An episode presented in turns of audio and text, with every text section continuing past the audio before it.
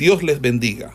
Reciban un cordial saludo por parte del Ministerio El Goel y su centro de formación, quien tiene el gusto de invitarle a una exposición de la palabra de Dios en el marco del programa de formación de biblistas e intérpretes de las Sagradas Escrituras, hoy con la asignatura de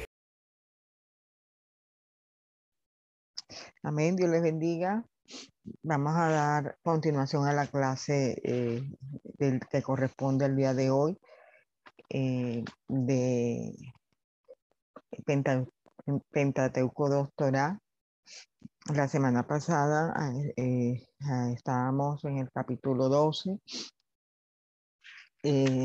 donde estuvimos hablando sobre ya la salida del pueblo de Israel eh, los preparativos, pues, para esa salida, eh, como ellos prepararon la Pascua, el cordero, eh, lo que debían de comer, los panes sin levadura, las hierbas amargas, cómo debían estar vestidos, ¿verdad? Listo para, para, para salir. Y, esto se dio eh, pues como antesala de, la última plaga que iba a caer sobre eh, los egipcios. En el capítulo 12, versículo 29 eh, al 32, está la narración de esta última plaga, que es la historia de la muerte de los primogénitos egipcios. Eh, y esto se trata dentro eh, de, la narración eh, de la Pascua. esta muerte de los primogénitos, su narración se relata con, con simpatía y no con un sentido de jactancia racial porque dice que los, los, se duelen los hebreos con el sufrimiento de los egipcios. Entonces su estructura literaria es solemne, también es dramática.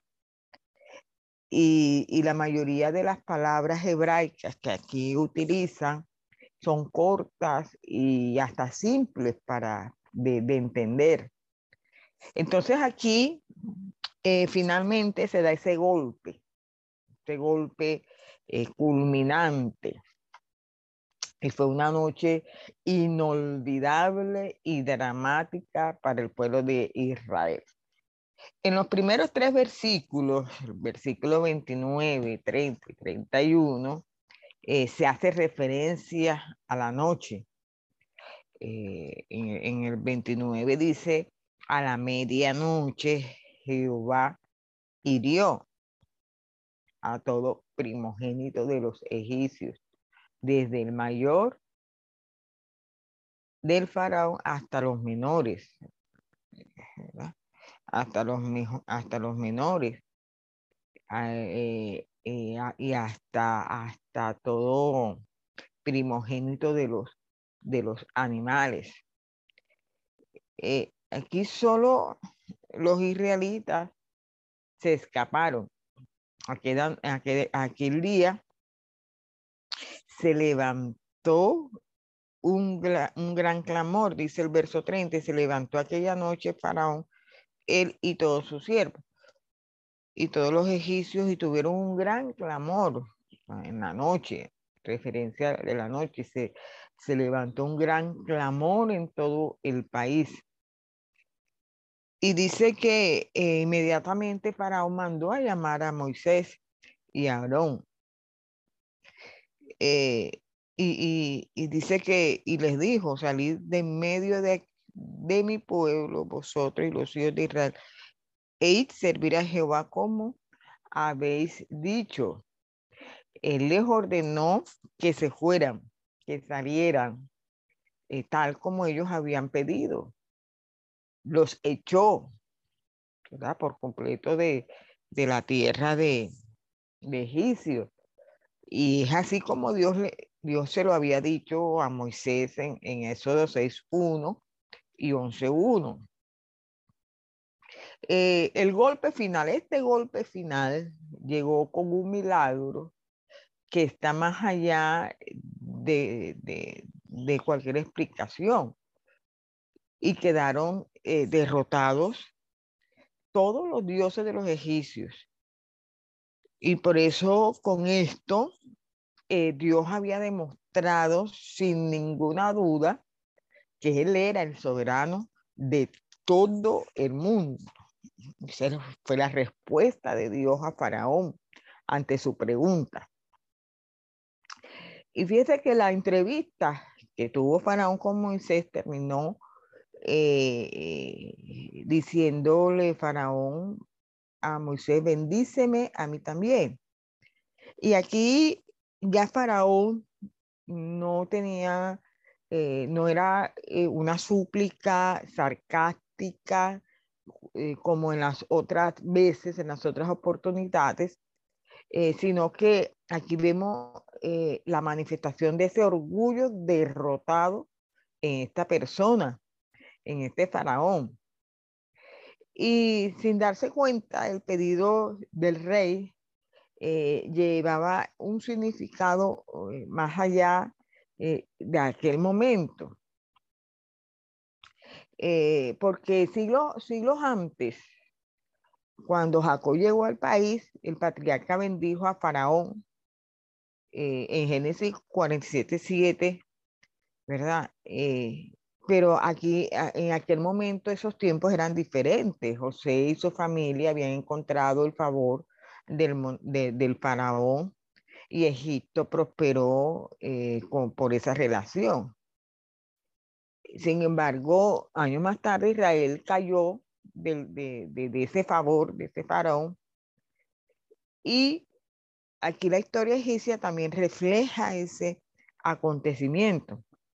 Además que la bendición de Jacob, eh, de la bendición de Jacob, hubo una palabra eh, eh, más antigua, más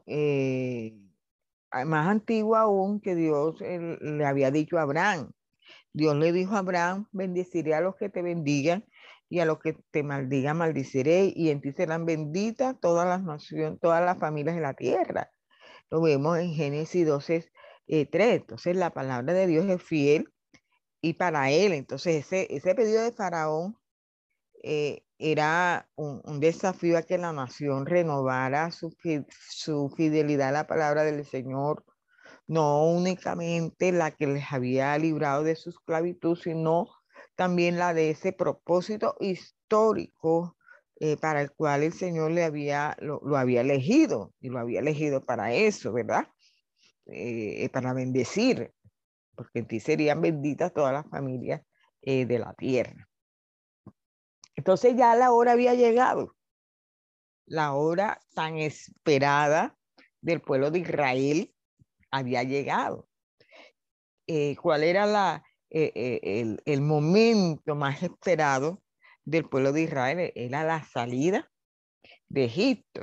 Y del versículo 33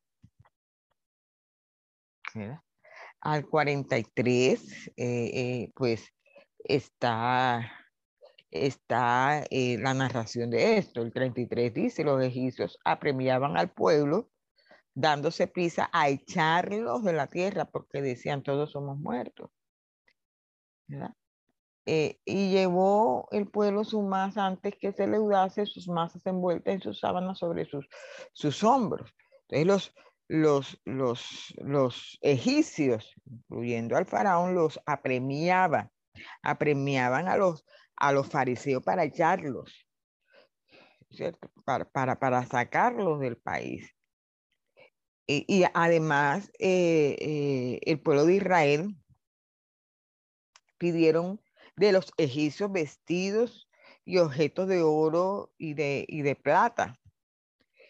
Eh, y, en cuanto a los egipcios, eh, eh, Dios, el Dios de Israel, les había demostrado su poder supremo. Y, y, y, no solamente a los egipcios, sino a todo el mundo, a todo el mundo. ¿verdad? Entonces, eh, salir el pueblo de Israel de Egipcio eh, sin nada, eh, pues serían, sería como un insulto, ¿verdad? Que ellos salieran con las manos vacías. entonces, por eso, esos obsequios que ellos recibieron se convertirían en una, en una bendición, pero también se convirtieron en una maldición. ¿Por qué? Porque es que esos objetos eh, fueron fuente para la ofrenda, para el tabernáculo, pero también esos objetos eh, eh, fueron objetos para hacer el becerro de oro. Fíjese algo, entonces, lo que tú tengas ¿verdad? Dependiendo del uso que tú le des, puede ser para ti, puede ser para nuestra vida una bendición o una eh, eh, maldición. ¿Verdad? Eh, entonces comienza esa salida triunfal del pueblo de Israel de la tierra de Egipto. Ya todo lo tenía preparado. Y entonces eh, partieron los hijos de Israel a Sucot. Ellos partieron de, ahí. Y en el versículo 37 dice, partieron los hijos de Israel de, de a Sucot, como 600 mil hombres de a pie, sin contar los niños.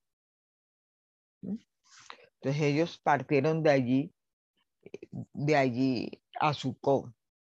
En el versículo 43 dice, y Jehová dijo a Moisés y a Aarón, esta es la ordenanza de la Pascua, ningún extraño comerá de ella. Entonces, esta Pascua fue una celebración familiar eh, para los hijos de Israel pues eh, eh, salió, ¿verdad? Con ellos salieron una, una gran multitud. Fíjese, pero dice en el 38, también subió con ellos grande multitud de toda clase de gente, ovejas y muchísimos ganados. Entonces no solo salió ellos, sino salió una, una, una multitud.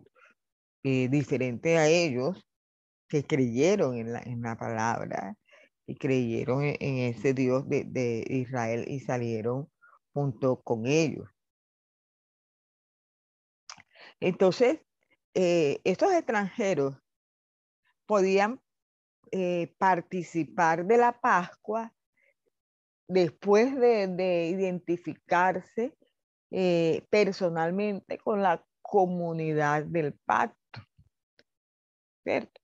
¿Por qué? Porque entonces para ellos participar de esa Pascua, esos extranjeros, cada varón de familia tendría que ser circuncidado. Y eh, en esto, la ley era igual para tanto para los naturales como para los extranjeros. Ambos tenían que estar sujetos a estas mismas reglas y obviamente eh, estaban, gozaban de los mismos derechos. Entonces, ¿qué quiere decir esto? Quiere decir que esta celebración se establecía, o, la participación en esta celebración eh, se establecía sobre una base religiosa y no sobre una, una base racial o de raza. Sino sobre esa, esa base religiosa. Eh, en el versículo, a ver, eh, dice que, y se comerá el 46 en una casa y no llevarás de aquella carne fuera de ella, ni quebraré hueso suyo.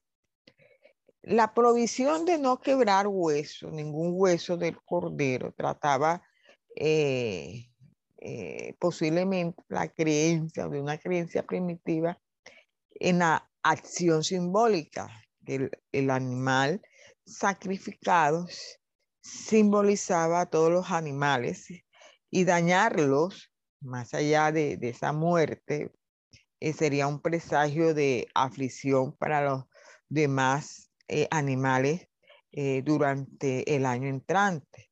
Sin embargo, en la historia de la salvación, la prohibición llegó a tener un sentido mucho más amplio.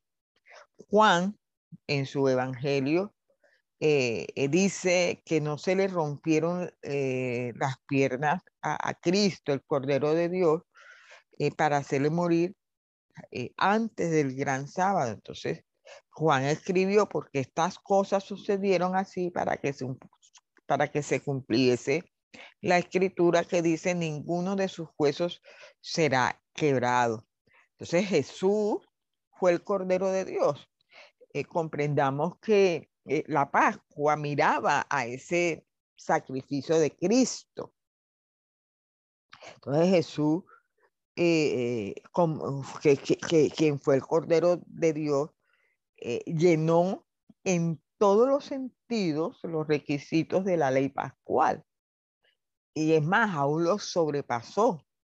Eh, el Cordero Pascual era una víctima involuntaria e inocente escogida para ser sacrificada. El Cordero, el Cordero inocente, Cristo, en cambio, se dio voluntariamente como sacrificio para el pecado del mundo. No se rompieron sus piernas, esto quedó como símbolo y promesa a todos los del rebaño. Entonces, la salvación, de, la salvación posible por medio de él, su sacrificio era perfecto, aún en la manera en que cumplió con eh, eh, la regla pascual, la regla de la, de la Pascua. En el capítulo 13, entonces, eh, eh, nos habla eh, de la consagración de los, de los primogénitos. Dice, Jehová habla a Moisés diciendo, conságrame todo primogénito, cualquiera que abra que abre matriz entre los hijos de Israel, así de hombres como de los animales, mío es. Eh, los israelitas este, creían que el primogénito, fuera de hombres o de animales, debía ser este, ofrecido a Dios. La vida es un don de Dios y es propiedad eh, suya en una manera única. Eh, algo similar también se expresaba en cuanto a, las cosechas, eh, a las primicias de las cosechas. El, el, sacrificio del primogénito y también las primicias expresaban el principio de pars pro toto. Es decir, la parte puede representar el total. hay, hay evidencia de que antes del éxodo, algunos pueblos en Asia mm, eh, Menor practicaban el sacrificio de los primogénitos en honor de sus dioses. Eh, en la época de Moisés, entre los canadeos, todavía se practicaba este sacrificio y aún eh, fue rechazado entre los descendientes de Abraham. ¿Verdad? En Génesis 21, 22, perdón, del 1 al 14, narra la sustitución de un animal, un carnero, por Isaac. Eh, la legislación, la ley, eh, vino para prevenir cualquier abuso cuando hubiere contacto con los eh, pueblos de, de Canaán que tenían esta práctica. Eh, pero para Israel esta celebración de la Pascua se asociaba con la salvación de la vida de sus primogénitos aquella noche mm, en Egipto. la consagración de los primogénitos fue la última de las celebraciones recordatorias relacionadas eh, con el éxodo. El motivo principal de la Pascua era recordar la noche cuando Jehová pasó de largo las casas eh, de los hijos de Israel.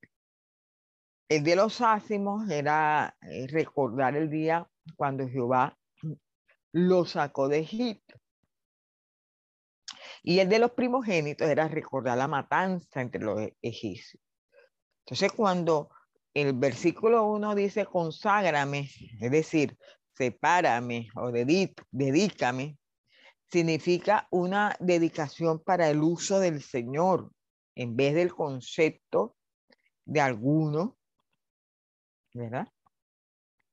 Eh, de, sacrificio. Entonces, el aspecto eh, eh, negativo de, de separar o, apartarlo a, a, los primogénitos es secundario a esa fuerza positiva de una dedicación para servir al, al Señor porque Dios es el creador y todo le pertenece a Él.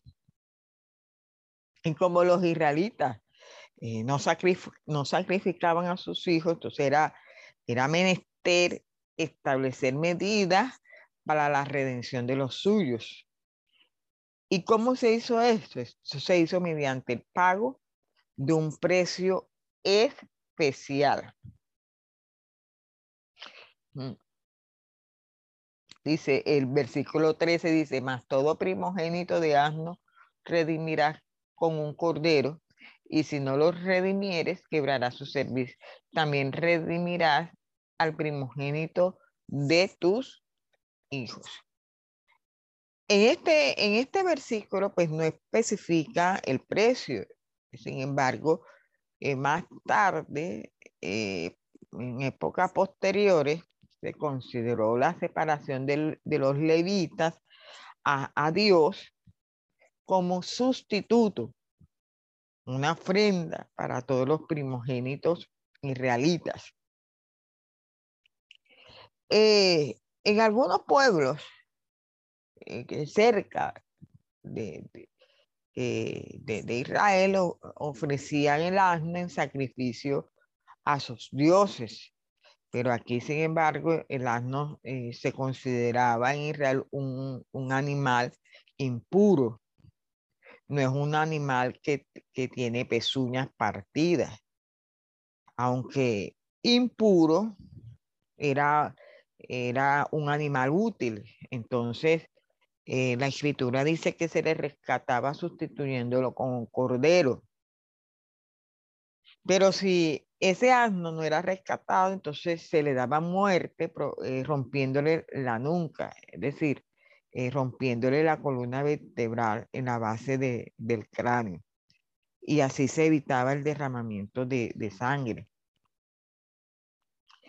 Más tarde podía ser rescatado con el pago eh, de un precio, por el pago de un eh, de, un, de un dinero. En números, en números, capítulo 18,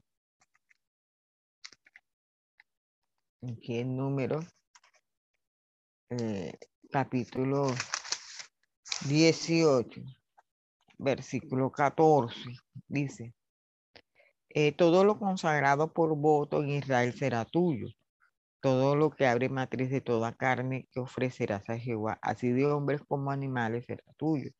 Pero harás que se redima el primogénito del hombre, también harás eh, redimir el primogénito de animal y mundo.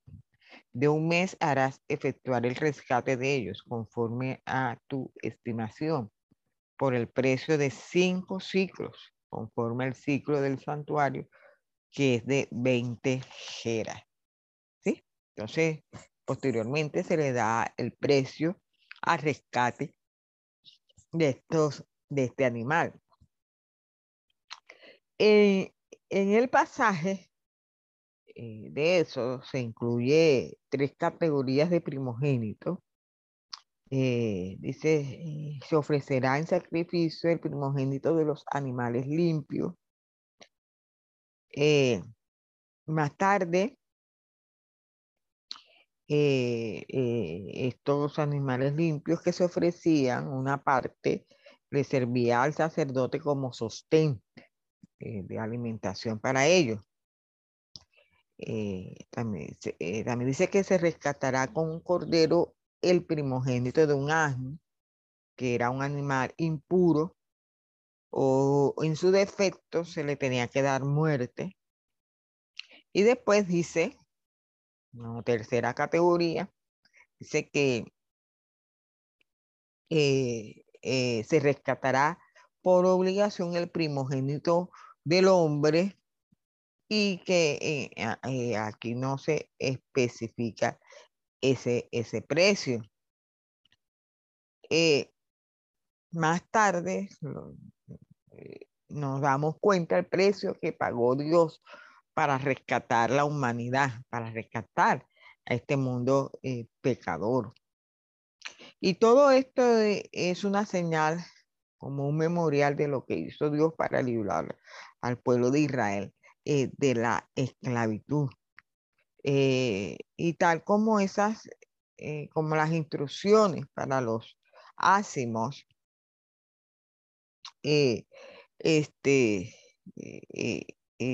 la verdad debía llegar a ser como una parte vital de la vida misma, como, como una señal sobre tu mano y como un, un memorial entre tus ojos, dice el versículo 16. Eh, el versículo 16, te será pues como una señal sobre tu mano y por un memorial delante de tus ojos, por cuanto Jehová nos sacó de la tierra de, de Egipto. Eh, entonces, así continúa esta salida del pueblo de Israel.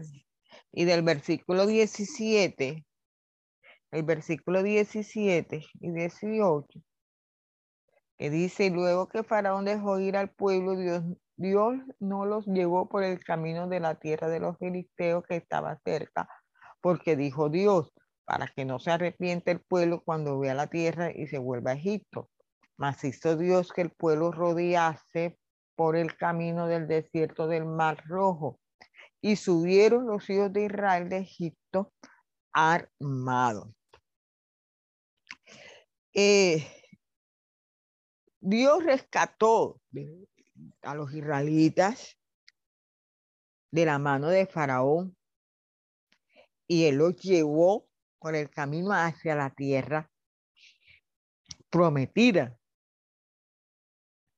Dios no lo lleva por el camino más corto, que era la tierra eh, de los filisteos, para que ellos no se desalentaran eh, por la guerra, porque entonces tenían que enfrentar a ese pueblo. Y, y, y, ellos no estaban todavía, eh, no eran capaces todavía enfrentar a ese pueblo. Eh, los filisteos eran un pueblo eh, que eh, en proceso de entrar a, la zona del, del, Egeo por el Mar Rojo, por el mar.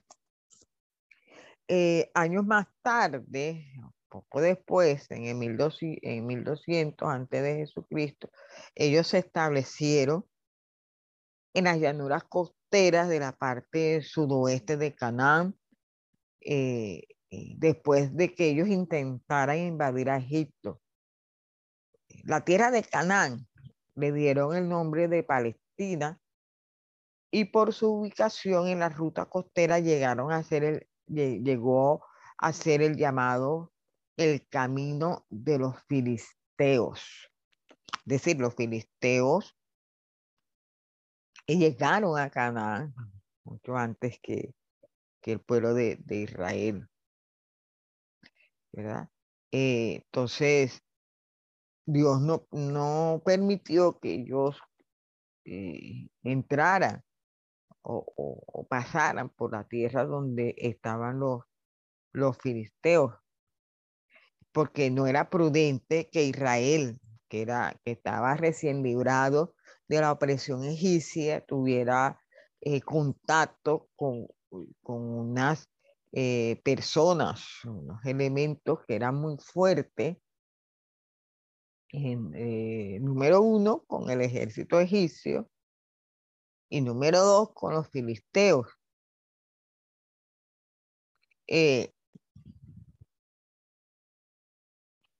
eh, no, era la hora para ellos enfrentarse de esa manera. No, Israel no estaba en una condición de asumir la responsabilidad de la libertad. Ellos, ellos aún tenían lecciones que aprender eh, todavía tenían una fe débil y esa fe debía ser fortalecida. Además, el Señor había instruido a Moisés para traer, al pueblo al, al, Sinaí, al monte sagrado, porque allí iba a haber un encuentro especial con, con, ese Dios que lo había sacado de, de Egipto. La gente quería su libertad, sin embargo, ellos no habían logrado aún la madurez suficiente para mantenerla. Por eso eh, Dios lo llevó por la ruta de las caravanas del desierto. Era una zona menos poblada, con pocas guarniciones egipcias, y era un lugar propicio para lo que tenía que enseñarle al pueblo. Eso eh, eh, no debemos correr en este camino del Señor, eh, porque muchas veces no estamos aún preparados para enfrentar situaciones. Debemos dejar que sea Dios quien nos vaya guiando. Dios sabía que el pueblo de Israel aún no estaba preparado para asumir ciertas responsabilidades.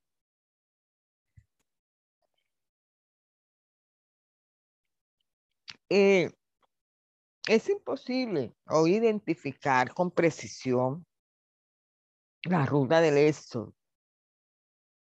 Y, pues cualquier identificación geográfica es, tentativa. Eh, sin embargo, el propósito teológico del texto es claro y no hay duda de lo que Dios hizo para defender a su pueblo y para satisfacer sus necesidades básicas durante eh, sus peregrinaciones. Eh, el versículo 18, versículo 18, eh, dice, mas hizo Dios que el pueblo rodease por el camino del desierto del Mar Rojo. Y subieron los hijos de Israel de Egipto armados. Entonces, eh, hizo Dios que el pueblo diese un, rodeo por el camino del desierto hacia el Mar Rojo. La frase Mar Rojo no proviene del texto hebraico, sino de la Septuaginta. El hebreo dice Yan Su, es decir, mar de juncos o mar de los cañaverales. Probablemente este eh, no era el mar rojo mismo, sino un brazo o una extensión del mismo, eh, pero más al norte. Eh, la identificación exacta del mar pues eh, no, no tiene relevancia. La verdad es que Dios libró a los israelitas del ejército egipcio abriéndose paso por el agua, por, por, el mar. Eh, cuando parecía que no había ninguna escapatoria posible. Eso es, eso es lo relevante en, este, en esta narración. Eh, la última parte de, este versículo 18, donde dice que, que, que subieron, subieron los hijos de Israel de, de Egipto armados. Los hijos de Israel salieron de la tierra de Egipto armados. El término armados, en hebreo, es gemish, Gemushin, eh, significa equipados u ordenados para la batalla. Otra palabra de la misma raíz es Gemishi. Gemishi significa la quinta y se refiere al orden de los días, meses, hijos, generaciones, etcétera. Entonces, algunos eh, eh, comentaristas sugieren la traducción eh, de, este, de esta parte del versículo de esta manera. Dice que los hijos de Israel salieron de la tierra de Egipto en la quinta generación, ¿verdad? este, entendiendo que la palabra hebrea que aquí se traduce Gemishi, que significa la quinta. Entonces la traducción sería esa. Entonces eh, las, los traductores que optan por la teoría de una estadía de cuatro generaciones prefieren esta traducción. Sin embargo, eh, tampoco hay problema con la frase que colocó la, la en, en ordenado para la batalla o armado. Eh, tenían armas, ellos tenían armas que consiguieron de los egipcios. Eh, sin embargo, ellos no estaban preparados en el arte militar. Dios fue quien peleó contra los egipcios y fue Dios quien intervino contra los de Amalek porque eh, Dios era eh, eh, su, guerrero.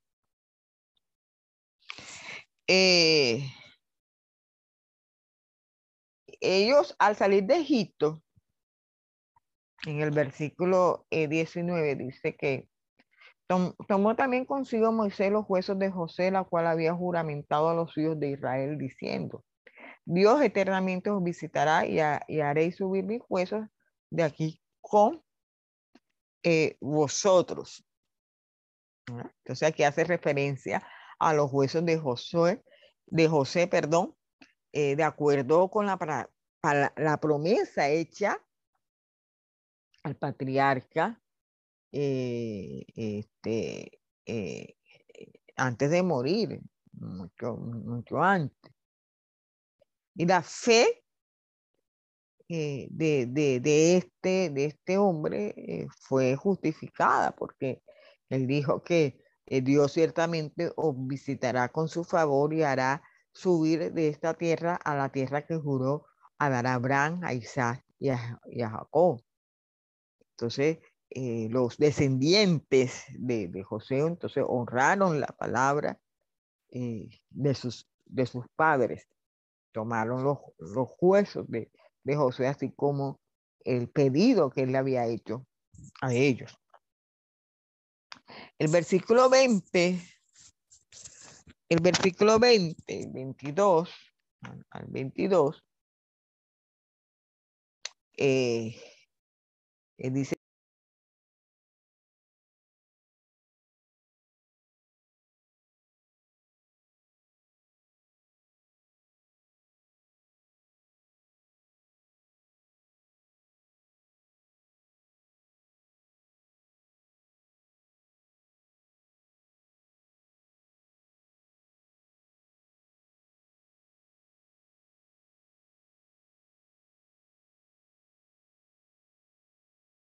la de, la de fuego. este, de noche. Y, la de juego de noche. Eh, número uno, dice que Jehová iba delante de ellos por medio eh, de un brasero ardiente cuyo humo guiaba de día y el reflejo alumbraba de noche. Esta era la costumbre eh, de, un, de, un, ejército o de una caravana eh, de la época para, para, que, para, para señalar así la línea de, de marcha. Esto es una de las explicaciones. número dos, dice que era el resultado de una, de una actividad volcánica en la zona. Y, era el resultado de nubes y relámpagos que estaban eh, asociados con el monte eh, eh, con el monte Sinaí, como una tercera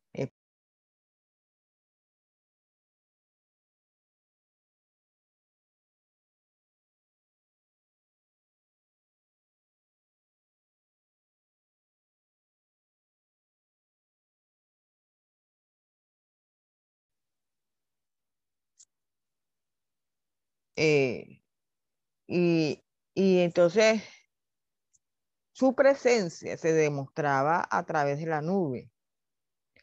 Entonces la interpretación que nosotros eh, podemos darle, la mejor interpretación es que la, eh, es la de la nube como la presencia, como la presencia de Dios, como la presencia de Dios. Amén.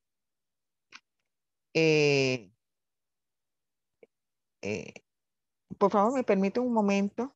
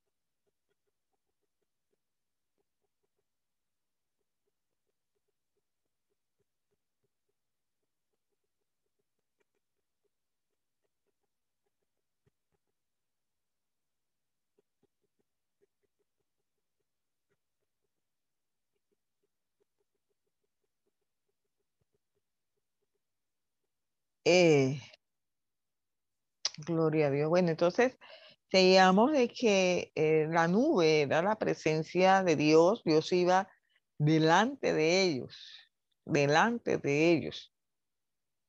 Eh, y la nube juega, perdón, juega, juega un papel importante en el desarrollo de la historia en el desierto. Y es un testimonio de la presencia única eh, de Dios en una forma viva y dinámica con el pueblo de, Israel. Eh, ya en el, en capítulo 14, es el primer día del viaje, y donde el pueblo de Israel llegó, llegó a Sucot, un lugar eh, todavía dentro del territorio de Egipto el segundo día, o sea, en el primer día llegó a en el segundo día llegó a Etán, que probablemente era una fortaleza egipcia situada en la frontera al este de Sucot. Eh, desde este punto es, imposible trazar entonces eh, la ruta con certeza, aunque se sabe que ellos dejaron a Egipto desde el norte y fueron al desierto eh, de Chur. Eh, por primera vez el texto indica que el Señor reveló su estrategia a Moisés. En el versículo 1 dice, habló Jehová a Moisés diciendo, di a los hijos de Israel que den la vuelta y acampen delante de Piahajirot entre Migdol y el mar hacia Balsefón. Delante, del, de, delante de él acamparéis junto al mar. Entonces, eh, Jehová mandó que el pueblo diera vuelta y, acampara cerca de Pijajirot, que evidentemente eh, no lograba eh, por causa de la defensa fronteriza de Etán. Por lo menos fue el informe que, que Faraón recibió, ¿verdad? Cuando la tropa fue, fue a reconocer, la, tropa egipcia fue a reconocer eh, eh, dónde estaba el pueblo de Israel. En el versículo 3 dice, porque Faraón dirá de los hijos de Israel encerrados están en la tierra y el desierto los ha encerrado. Entonces, Faraón envió a su tropa a reconocer a ver a dónde estaba eh, el pueblo de Israel y ese fue el informe que le dieron. Entonces ya Dios le había, Dios eh, eh, aquí le da, le revela una estrategia a Moisés. Entonces con el cambio de dirección de la marcha se preparó el escenario para la confrontación final entre Dios y el faraón. Y aquí, pues una vez más, el Señor endureció el corazón de, de Faraón. Y aquí el, la palabra hebrea de endurecer que aparece aquí es hazak, que es apretar, para que el Faraón persiguiera a Israel. Sin embargo, Dios mostró su gloria en lo que fue en realidad, eh, se puede decir así, eh, la última plaga o el undécimo golpe que le dio este, este Dios a Faraón. Eh, porque para Faraón había una tentación económica de, y era de mantener esclavizado a Israel. Y, porque Israel era un pueblo eh, grande para Faraón. Faraón todavía no se daba cuenta de que el, adversario de él no era Israel, sino Dios, Jehová. Israel en su debilidad andaba errante todavía en la tierra egipcia. Sin embargo, Dios no era débil y, y, con ese poderío iba a darle a Israel y al mundo una demostración más de su gloria y que esta demostración de su gloria sería inolvidable. Eh, y por medio de estos hechos, Dios reveló su propósito redentor. Y, aún más, eh, para los egipcios también reveló ese propósito. Aquí, pues, trágicamente, pues, Faraón no quiso admitir su, humanidad frente a Dios. Y, a pesar de, su superioridad en la fuerza militar, el rey de Egipto no pudo evitar que los hijos de Israel escapasen al, desierto. Eh, eh, eh, Dios le dice que acampe en Piajirot, pues, eh, no, no nos es posible identificar ese, ese lugar. En el versículo 2 dice que mm, acampe delante de Piajirot entre Migdol y el mar hacia Balsefón. Y ahí hace referencia a Migdol. Y en los libros de Jeremías capítulo 40 y 44, 1 y 46, 14 y Ezequiel, eh, 29, 10 y 36 se hace referencias a él. sin embargo, no se sabe si representa el mismo lugar, pero también habla de un Migdol. Entonces, tampoco se ha podido ubicar a Balsefón, como dice el Señor del Norte, un sitio nombrado en honor de una deidad siria. Eh, entonces, los lugares eran bien conocidos por los israelitas y marcaban las pautas geográficas e históricas eh, del nacimiento de su nación. Eh, para nosotros, entonces se aclara el drama y esa grandeza del milagro hecho por Dios cuando luchó a favor de Israel contra el ejército egipcio. Eh, lo claro es que Israel dio vuelta y volvió al nordeste y quedó acampando junto al mar. Y, y, aquí, aquí, desde el punto de vista, desde el punto de vista humano, de una estrategia humana, eh, su situación eh, pronto iba a ser insostenible, según, según una estrategia humana, ¿verdad? Pero lo que nosotros vamos a, ver a continuación era lo que Dios iba a hacer a favor del pueblo de Israel. Entonces, cuando Faraón recibe ese informe que andaban errante y el desierto lo había acorralado, dice que eh, Faraón eh, este y dice el versículo 5, y fue dado aviso al rey de Egipto que el pueblo huía y el corazón de, de Faraón y de sus siervos se volvió contra el pueblo. Y dijeron, ¿cómo hemos hecho esto de haber dejado ir a Israel para que no nos sirva? Se volvió contra el pueblo. Eh, no era su intento luchar contra ellos. Lo que él quería era recapturarlos. Entonces se, eh, el faraón se preparó para una nación más bien policial y los persiguió con su caballería, con sus carros y con sus jinetes. Entonces, eh, eh, el faraón no quería un, un ejército de marcha lenta, sino que él, cogió sus caballos porque quería una movilidad rápida para recapturar al pueblo de Israel.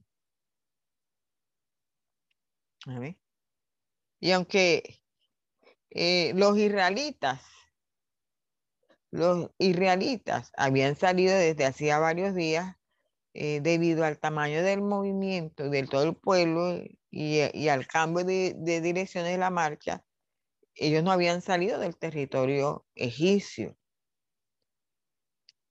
Y, al secarse eh, ese ejército, ese ejército enemigo, podían encontrarlos acampando junto al mar y ser atrapados allí. Y esto fue lo que los israelitas se dieron cuenta que los egipcios venían tras ellos y entró un temor en el pueblo de Israel. En el versículo 10 dice, y cuando Faraón se hubo acercado, los hijos de Israel alzaron sus ojos y aquí que los egipcios venían tras ellos, por lo que los hijos de Israel temieron en gran manera y, clamaron a Jehová. Y dijeron a Moisés, no había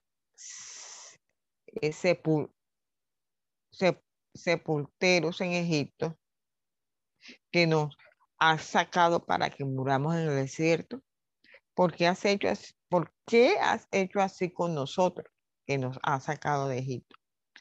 ¿No es esto lo que te hablamos en Egipto diciendo, déjanos servir a los egipcios? porque mejor nos fuera servir a los egipcios que morir nosotros en el desierto. Aquí en el versículo 10 ahí está, y clamaron a Jehová. El verbo clamar siempre indica una queja a causa de una gran angustia. Aquí el verbo, este verbo clamar, en este, este, en este versículo. O sea, no era una petición de salvación, sino era más bien una queja culpando a Dios por ponerlos en tal situación. La debilidad de su fe se hacía muy evidente. Eh, mientras eh, que todo iba bien, salieron osadamente, ¿verdad? Salieron de, Egipto osadamente. Eh, sin embargo, con el cambio aparente de, de, la suerte, porque ellos vieron que el, ejército de Egipto iba contra ellos. Entonces ahí culparon a Dios y culparon a Moisés, que era su mensajero, de hacerlos morir en el desierto. Fíjense algo, era, aquí nos damos cuenta que era, era más fácil sacar la gente de la esclavitud que sacar la esclavitud de la gente. Los largos años de servidumbre en Egipto, estos largos años habían dejado una marca psicológica sobre la personalidad israelita. Eh, en el momento en ese instante les preocupaba más a este pueblo la, seguridad que habían gozado en Egipto, más que, que lo que Dios le había mostrado a ellos. Ellos, mientras vivieron la gloria de la salida triunfante, Moisés era su héroe, pero ahora, con el terror, eh, con el miedo, el pueblo lo culpaba por, la crisis que, que, veían venir. Y lo culpaba de traerlos al desierto para morir. Y por eso ellos le preguntaron con, con, con, con ironía, ¿verdad? Que acaso no había sepulcros en Egipto que nos ha sacado para morir en el desierto. Esto era como eh, una pregunta retórica, porque claro que había sepulcro en Egipto, no había otro país en el mundo tan preocupado con la muerte eh, como Egipto. Era el país, el país era famoso por sus tumbas y, pirámides gigantescas. Y, ellos terminan diciéndole a Moisés, mejor no habría sido servir a los egipcios que morir en el desierto. Ellos querían volver a la seguridad servil en vez de morir en el desierto. Y no se daban cuenta de que los egipcios se acercaban eh, para recapturarlos y no para matarlos. Con todo esto, eh, no fue la fe de Israel la que produjo el milagro de, del, éxodo, Fueron el milagro del éxodo y la victoria del mar la que produjeron la fe de la gente. Amén. Con claridad, entonces el texto lo que nos enseña es que la victoria y el crédito de la liberación pertenecían solamente a Jehová. Pertenecían solamente a nuestro Dios. Eh, ya en el versículo 13, en versículo 13 y 14, Moisés hace uno de los desafíos uno de los desafíos eh, más grandes de la Biblia. en el versículo 13, en versículo 13 y, y 14, dice, Moisés dijo al pueblo, no temáis, estad firme y ve la salvación que Jehová hará hoy con vosotros, porque los egipcios que hoy habéis visto, nunca más para siempre los veréis. Jehová peleará por vosotros y vosotros estaréis tranquilos. Amén. No temáis, dice, y es una exhortación. Estad firme significa estacionar, tomar la posición de uno o quedarse quieto. Eh, Moisés le dijo, estad firmes o estad quietos para ver la liberación del Señor. La esperanza no está en estar inmóvil, sino en el, en el significado psicológico. ¿Por qué? Porque dice, veréis, es decir, con los ojos, veréis la liberación de este enemigo. Ahora, esta liberación lleva consigo otro sentido. Puede significar una, una, una, salvación espiritual, eh, siendo Dios quien la hace. Entonces, los dos significados requieren eh, quedarse en silencio o quedarse quieto ante el Señor con confianza. En el, en el contexto de este, de este capítulo, de esos 14, las palabras de Moisés eh, eh, probablemente significan eh, también dejen de clamar o dejen de quejarse, porque van a ver la salvación de Dios. Este versículo también revela un cambio en la vida de Moisés, eh, desde el encuentro que tuvo Moisés en el Sinai hasta este instante. En este momento, eh, su fe está basada en experiencias personales y confía en la fidelidad de Dios para cumplir con su palabra.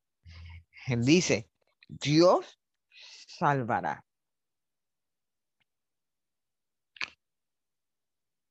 En el versículo 15, 18, pues evidentemente Moisés, aún con su fe, él, lleva esta queja al Señor y Dios le, y Dios le responde.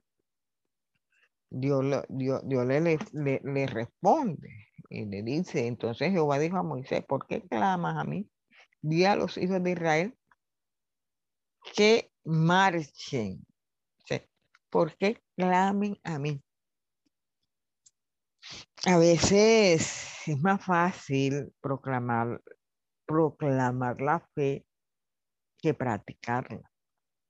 A veces eh, molesta la, respuesta que Dios da a, las inquietudes. Eh, decir yo tengo fe es fácil difícil es vivir esa fe. Para Israel ponerse en marcha sería entrar en el mar, porque es que no había salida. Atrás venían los egipcios, adelante estaba el mar, y Dios le dice, pónganse en marcha. Amén. Entonces, el, el Señor le mandó a Moisés que alzara la vara y extendiera su mano sobre el mar y lo dividiera para que el pueblo pasara en seco. Cuando ellos quedaron cerrados, todos los caminos eh, cerrados, cuando quedaron cerrados todos los caminos de, de escape, el Señor abrió uno nuevo. El Dios hizo lo imposible.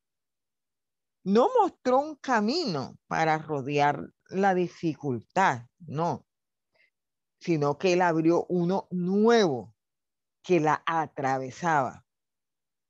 Amén.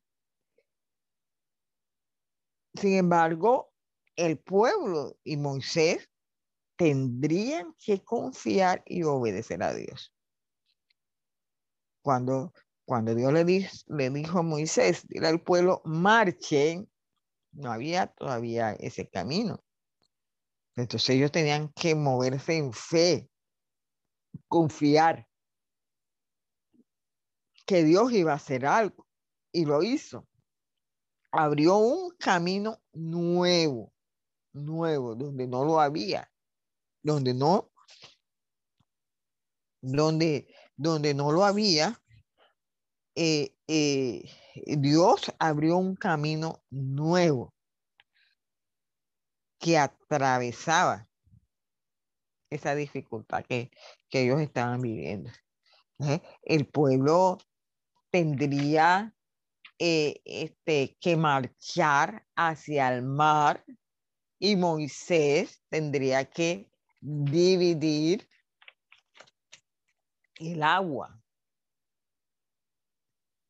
Eh, al, al, al seguir los egipcios en el camino, Dios mostraría su gloria en el faraón, en sus carros y en sus jinetes. Amén.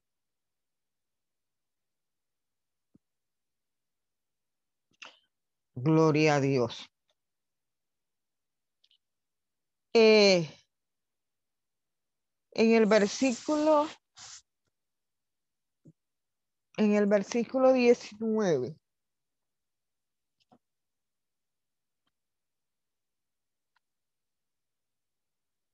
En el versículo 19.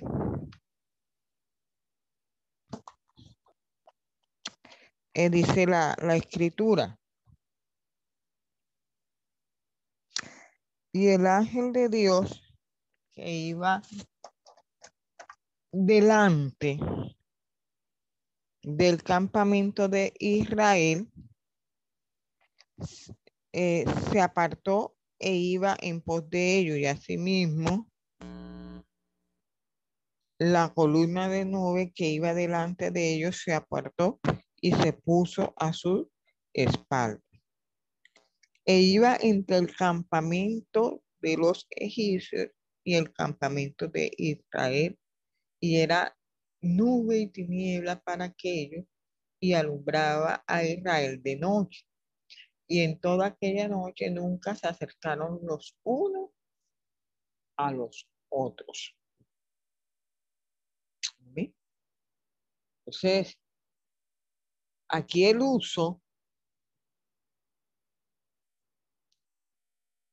el uso de, eh, de la frase, el ángel de Dios, versículo 19, eh, eh, eh, no es tan común como la expresión el ángel de Jehová.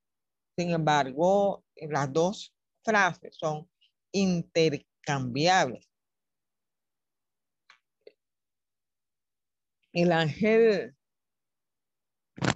el ángel de Dios, el ángel de Dios era una teofanía, la cual la presencia de Dios era una realidad evidente. Es la, columna de nube no únicamente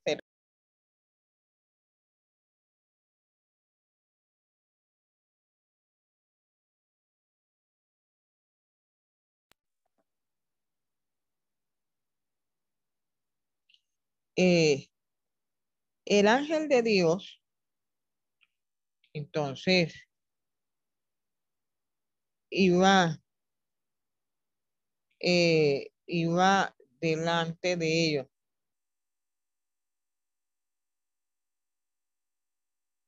El ángel de Dios iba delante de, del pueblo. Se trasladó en la forma de la columna de nube y se puso detrás entre el campamento de Israel y los egipcios. Y para esto, era, para los egipcios era nube y tiniebla, mientras que para el pueblo de Israel servía de iluminación. Y por eso dice el versículo 20 que en, toda la noche no hubo contacto eh, entre los dos. Es decir, la nube demoraba a los egipcios para lograr su objetivo de capturar a los fugitivos y para Israel le daba tiempo para que Moisés obedeciera al Señor y dividiera las aguas. Fíjese que hasta aquí el capítulo ha tratado de, de dos planes. El de Faraón, ¿verdad? Su plan era eh, perseguir al pueblo de Israel y capturarlo, y el de Dios, y es para eh, darle la, libertad total. Para lograr el, de Dios, el plan de Dios, eh, se puso en marcha, se puso en acción dos elementos.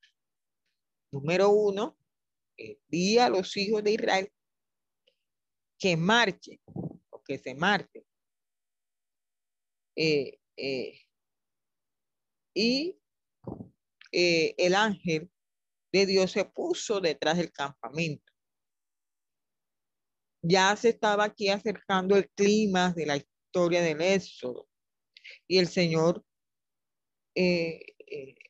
puso en acción los elementos finales para que Israel saliera de Egipto como un pueblo nuevo, como un pueblo con fe, con una fe nueva y con una libertad que ya no iba a ser amenazada por el poder faraónico.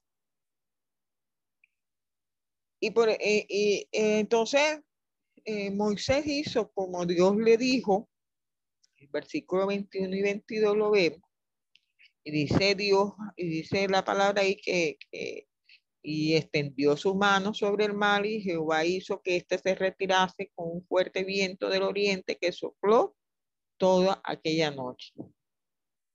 Que eran dos los elementos del milagro. La mano levantada y el fuerte viento del oriente. Aquí se combinaron dos cosas, se combinaron lo sobrenatural y lo natural lo maravilloso y lo ordinario, eh, por la vara, por el viento. Eh,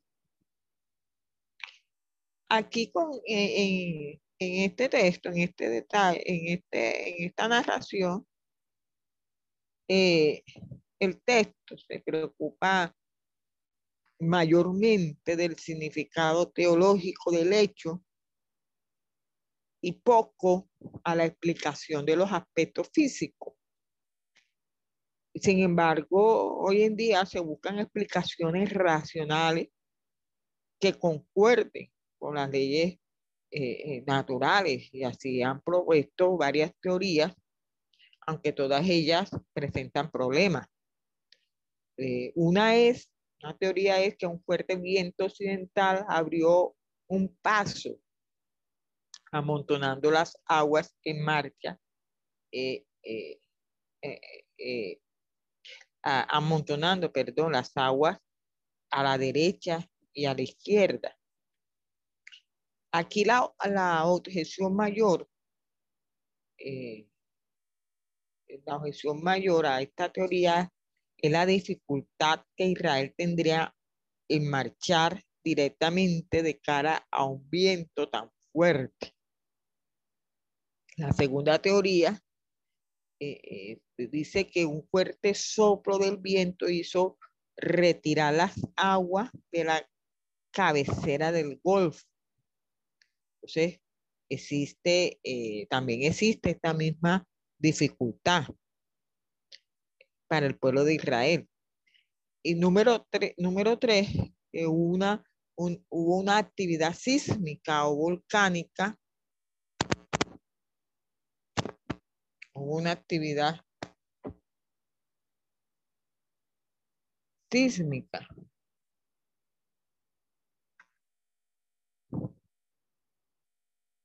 eh, y, y que hizo temblar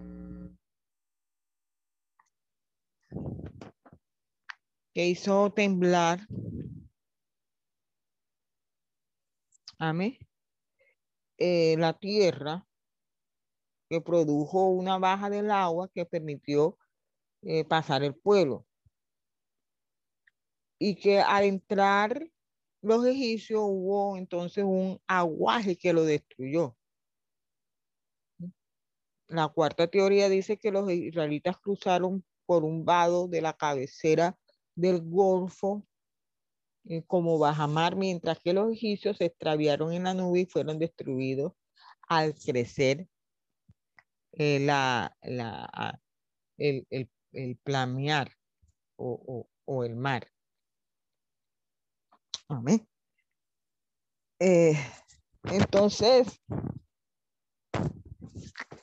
todo esto, eh, todas estas teorías tienen sus, sus detalles y sus, y sus, y sus problemas.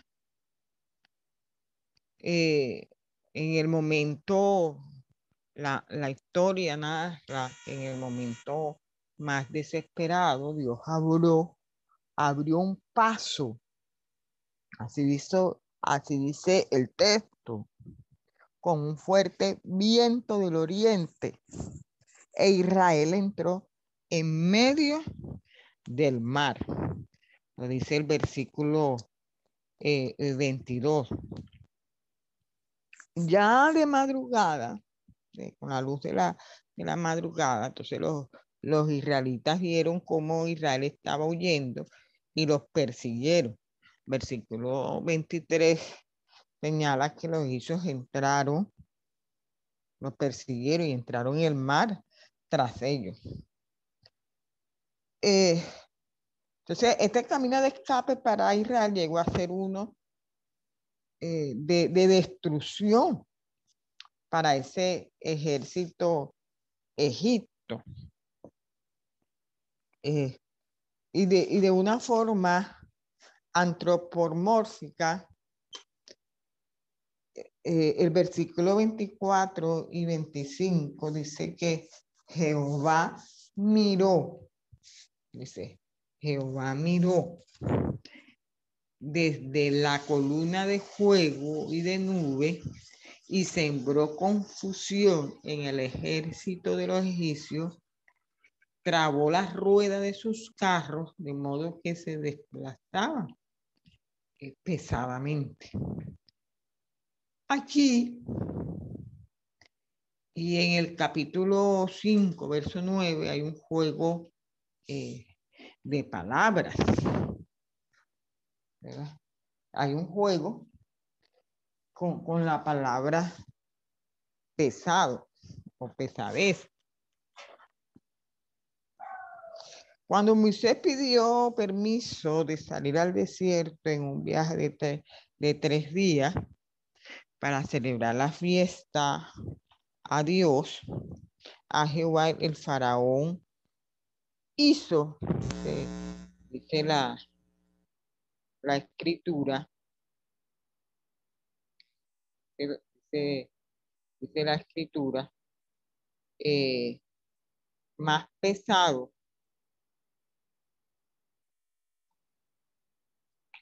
el trabajo Amén. Dice, eh, dice la, la escritura, más pesado el trabajo. Eh, y, y, y, cuando los egipcios trataron de cruzar el mar persiguiendo a Israel, el Señor trabó la rueda de su carro. ¿verdad? El Señor trabó la rueda de su carro. Y dice, quitó la rueda de sus carros y los trastornó gravemente. Todos los egipcios dijeron, huyamos delante de Israel porque no va a pelear por ellos contra los egipcios. Amén. Eh, ellos se, desplazaron, eh, pesadamente. La, la interpreta diciendo que las ruedas se emblodaban. Y aquí lo que vemos es que Faraón cosechó lo que sembró. Y demasiado tarde, los egipcios trataron de retirarse, porque ellos dijeron, huyamos para que, porque Jehová combate por ellos. Fíjese que, que aquí, cuando ellos dicen Jehová combate por ellos, eh, lo triste es que ellos conocían ya el nombre de Jehová, conocían quién era Dios. Y habían pasado por las plagas anteriores. Cuando Faraón dijo, ¿quién es Dios para qué? ¿Quién es Dios? Yo no conozco a Dios. Dios le dio la respuesta de quién era a través de la plaga. Ya en este punto, él sabía quién era Dios. Por eso él dice, exclama, huyamos porque Jehová va a pelear, pelear por ellos. ¿verdad? Eh, eh, y eso es, es, lo triste, que muchas personas eh, conocen a Dios, pero saben quién es Dios, pero no quieren, no quieren obedecerle. Y otra vez entonces Dios manda a Moisés que tienda su mano sobre el mar y al hacerlo, dice la escritura que volvieron las aguas y quedó atrapado. Eh, todo lo, lo, mejor del ejército egipcio. Eh, entonces es casi eh, percibir la angustia y frustración del faraón, ¿verdad? Al, ver desde la orilla la destrucción de, su, de sus ejércitos, de su ejército. La escritura dice en el versículo 28, eh, dice, y volvieron las aguas y cubrieron los carros y la caballería y todo el ejército de Faraón que había entrado tras ellos en el mar. No quedó de ellos ni uno. En cuanto al conflicto entre Jehová, entre Dios, los dioses de Egipto, se cerró entonces el capítulo. Dios había demostrado entonces que era Señor de la historia, tal como lo era de la naturaleza. Ahora era tiempo de que Israel se diera cuenta de esta verdad. En el, en el, en el, en el versículo 30, capítulo 14, Así salvó Jehová aquel día a Israel de manos de los egipcios. E Israel vio a los egipcios muertos a la orilla del mar. Y vio Israel aquel grande hecho que Jehová ejecutó contra los egipcios. Y el pueblo temió a Jehová y creyeron a Jehová y a Moisés, su siervo. Ahora le tocaba a Israel de que creyera que su fe sea fortalecida. con la liberación hecha por Dios, porque Israel, Israel vio a los egipcios muertos a los días del mar, al lado este, al, lado donde estaban, estaba el pueblo eh, Israel, entonces, ellos se dieron cuenta de la gran hazaña realizada por Dios. Y llegaron al punto de temer a Dios y creerle, dice la escritura, dice, y creer en Él, y en su siervo. Teológicamente, el texto interpreta la hazaña. Jehová libró, salvó a Israel aquel día y es la primera vez que el verbo aparece en la Biblia como Dios, como el sujeto. El verbo salvar quiere decir ser ancho, ser espacioso o ser libre. En el contexto quiere decir que Jehová libró a Israel de la mano del faraón y de la esclavitud. Y aquel día brotó en Israel un temor que era reverencia hacia Dios y creyó en él. Y el verbo creer aquí significa quedarse firme o estar firme o, confiar en. Entonces, eh, la raíz del verbo, del verbo significa apoyarse sobre algo o alguien o poner su peso sobre algo. Esta vez la experiencia era diferente de la indicada en el capítulo 4, cuando el pueblo creyó al oír que Dios había, visto su acción. Orilla, a la orilla del mar nació la fe del pueblo que iba, que iba a durar, tenía que, durar a pesar de las muchas dificultades que vendrían, las dificultades eh, eh, venideras. Después de este acontecimiento, eh, llega ese cántico, alabanza de Moisés y María, del capítulo 15, del versículo 1 al 21. Después de la victoria en el mar, Moisés y los hijos de Israel este, elevaron su alabanza a Dios por medio de un cántico eh, los énfasis de los capítulos 14 y 15 son, son claros al, señalar que no fueron eh, salvados por una fe creada por ellos. Porque la verdad es que ellos habían tardado, ellos habían tardado en confesarla. En realidad la fe era un don de Dios pues Israel creyó después de haber sido librado por la mano fuerte de Dios. Lo que no, no, no, no, nos dice aquí el versículo 31 del capítulo 14, y creyeron a Jehová y a Moisés, su siervo, ¿verdad? Eh, eh, ellos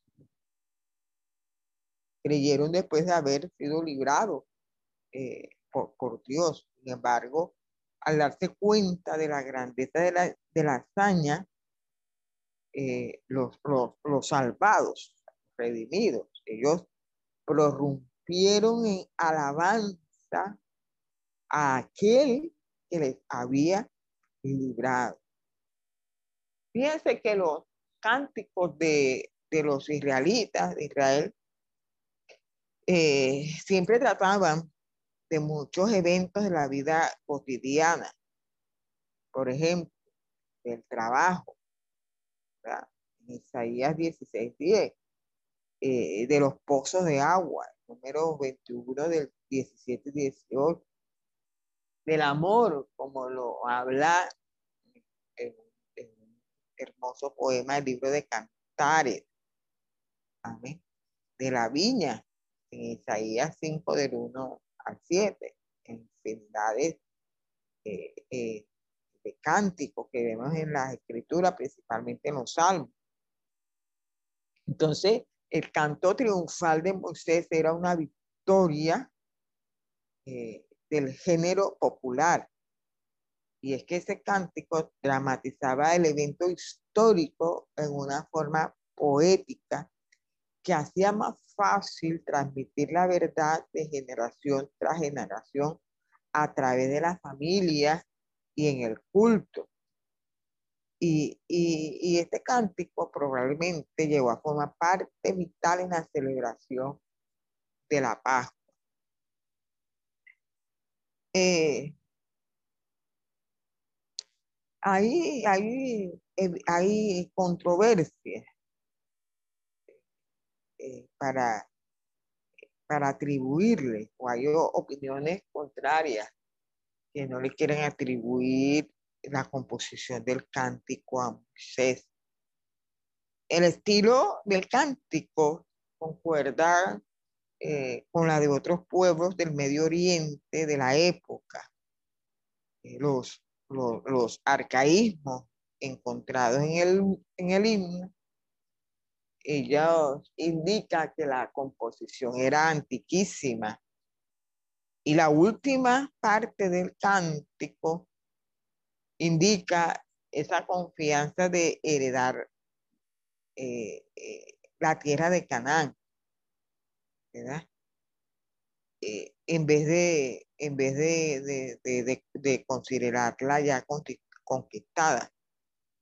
Desde la primera sesión del poema, mira hacia atrás a los hechos históricos inolvidables que hizo Dios. Mientras que la segunda sesión expresa eh, la confianza de la victoria que es del pueblo de Dios en el futuro. en el cántico lo que encontramos es el pasado y el futuro que están en las manos de Dios y que reinará por siempre. Jamás. Es lo que encontramos en, ese, en ese cántico. El cántico eh, del pueblo se emplea eh, un verbo singular colectivo. Versículo 1 dice entonces cantó Moisés los hijos de Israel este cántico a Jehová y dijeron, cantaré yo a Jehová porque se ha magnificado grandemente, ha echado al mar, al caballo y al jinete.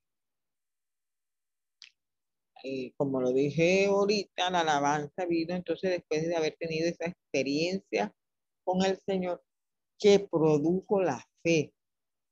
Yo había encontrado vida y libertad cuando todo parecía perdido. Ese, el, e, ese, el, el resultado fue una fe nueva que brotaba de encantos a su Dios, encantos a Jehová.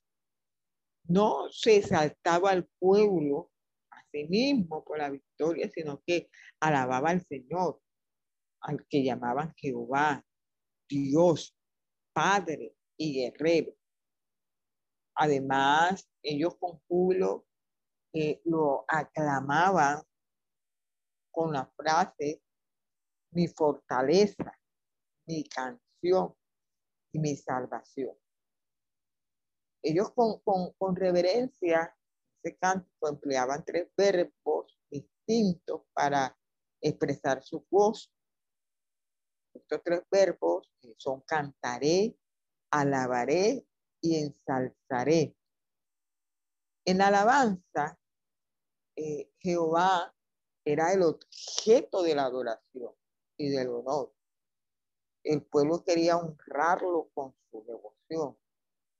Lo alababan por sus hazañas, especialmente por, la de arrojar el ejército enemigo en el mar. Fíjense que la palabra fortaleza, versículo 2, se emplea en, el sentido de fuerza eh, material o, seguridad. Y también como torre fortificada de poder físico o de fuerza eh, personal, social, política. llegó, a ser una palabra usada con frecuencia en la adoración de Israel. El, otro vocablo que aparece es salvación, que significa bienestar o prosperidad. También significa liberación, salvación de angustia o de males externos. También significa redención o salvación espiritual. Aunque el contexto de la eh, que habla esta narración de la destrucción del ejército eh, egipcio indica la alabanza por la liberación, eh, no debe olvidarse el contexto más amplio, ¿verdad? De, del capítulo 14 del, del, verso, del versículo 31, donde el pueblo hace su manifestación de fe pública a Dios. ¿eh? El cántico incluye los dos aspectos de la palabra, la liberación física y la salvación espiritual. Ah, eh, en, el, versículo 2, capítulo 5, del capítulo 15, la parte B, dice Dios de mi Padre, Dios de mi Padre, y lo enalteceré. El Dios de mi Padre. Aquí Moisés identificó a Jehová, el Redentor, con el Dios de los patriarcas. Eh, eh, esta frase se usó en Génesis durante todas las épocas, todo, todo el tiempo, toda la época patriarcal. las expresiones, Jehová es un guerrero, el versículo 3, Jehová combatirá por vosotros. Se refiere entonces al concepto eh, de la guerra santa que aparece eh, con frecuencia en los primeros libros del Antiguo Testamento. Y, existen eh, pautas en el capítulo 14 y 15 que se formalizarán, se formalizarán y se entenderán eh, más, más adelante. Amén. Eh, pero aquí las pautas indicadas en el capítulo 14 y 15 se agregan, se agregan otras la guerra, la guerra eh, santa tenía que ser eh, sancionada por Dios. Era una defensa del territorio del pueblo o era para protegerles contra algún agresor, a menos que el Señor eh, le hubiera enviado al ejército como castigo por la infidelidad de otros. como, como lo vemos entonces ya en la la historia del pueblo de Israel. Eh, entonces, eh, los soldados tenían que ser dedicados eh, a, la tarea, ¿verdad? Y mantenerse limpios conforme a esos ritos. Jehová peleaba por los suyos, limpiando la naturaleza y dándoles una capacidad sobrenatural en cada actuación de Dios la guerra santa no era un fin en sí, sino un medio para alcanzar la paz. Tenía entonces el propósito de librar al pueblo del pacto de la amenaza y de preservar su fin. No era la conquista, ni siquiera la de Canaán. Israel consideraba que la tierra era suya por medio de la promesa de Abraham. La fe de Israel no negaba a otro pueblo el derecho de juntarse con ellos. Claro está, si lo hacían aceptando el señorío de Dios eh, como, como su, Dios único y ligándose eh, por medio de las estipulaciones eh, del pacto. Entonces, en una forma poética, se dramatiza el relato del capítulo, del capítulo 14. El versículo 6 del capítulo 15 habla de la diestra. Y este era un símbolo de poder del, de, en el pensamiento eh, del Antiguo Testamento. Amén. Era, era ese símbolo de poder. Pero también con ella eh, se bendecía y con ella también se fortalecía. En el versículo 8 habla del soplo de tu aliento o por medio de la tormenta del Señor. Sé que, se abrió paso por el mar. Eh, el salmista dijo eh, con tu brazo has redimido a tu pueblo.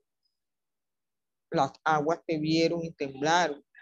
Los nubarrones vertieron sus aguas. Tronaron las nubes. También se desplazaron sus rayos. La tierra se estremeció y tembló. Tu camino estaba en el mar y como un rebaño, un rebaño has conducido a tu pueblo por medio de Moisés y de Aarón. Está en el Salmo 77 del 15 al 20. Eh, Dios en este cántico es alabado también por la grandeza de su ser, por los hechos ya realizados, por la victoria futura sobre los, eh, sobre los habitantes de Canaán. Ellos también alaban a Dios, alaban a Jehová como un Dios supremo. El cántico dice, ¿quién como tú, oh Jehová, entre los dioses? La palabra aquí dioses, en hebreo es Elohim, una palabra plural para Dios o Dios. Es el vocablo que, que se emplea con más frecuencia en el Antiguo Testamento para Dios y para nombrar al Dios verdadero. En Génesis 1.1, dice en el principio creó Dios, en el principio creó Elohim. Y, y, y aparece 245 veces y 217 que aparece esta palabra se refiere a Dios. Entonces, por medio del contexto, no hay problema en distinguir entre Dios y los dioses, porque es que la misma palabra Elohim, también, esta palabra hebrea, es también para eh, señalar a, los dioses paganos. El, término se usa eh, para indicar a, Dios. Eh, también para indicar a, hombres destacados, a los poderosos, que lo encontramos en Segunda de Reyes 24.15, a ángeles en Salmos 89.6 y a ídolos en Isaías 44.9, 10, 15, 17. Esta palabra la encontramos así Elohim, pero por el contexto vamos a entender a qué Dios se refiere.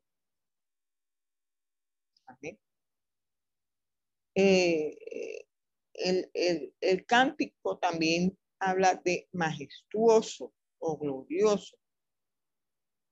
Y aquí la palabra eh, viene de un verbo que quiere decir ser amplio, ser grande, ser exaltado o ser noble. Es majestuoso en santidad. Dios no es hombre. Él es, él es Kodesh, santo, diferente o separado del hombre. Eh, esto no implica que sea inaccesible, no. Eh, esto quiere decir que es incomparable. Entonces, eh, primero describe a Dios como es y, también se declara lo que hace en ese canto. Porque dice, con maravillas extendió su diestra y la tierra los tragó. Aquí que la tierra lo tragó hace referencia simbólica al Seol, que es el lugar de, los muertos. Si se hubiera tragado si se hubiera abierto y tragado a los egipcios. A los egipcios. También este cántico, esta alabanza, ah, eh, también se habla de la victoria eh, futura sobre Canaán.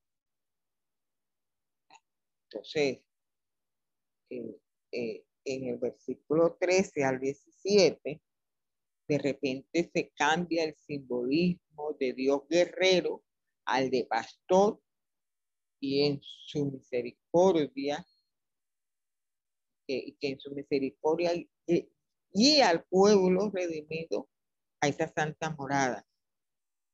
Aquí la santa morada es la tierra de Canaán, en vez de Jerusalén o Y de acuerdo con las promesas de Dios, eh, llegarán a la tierra prometida por medio de la misericordia.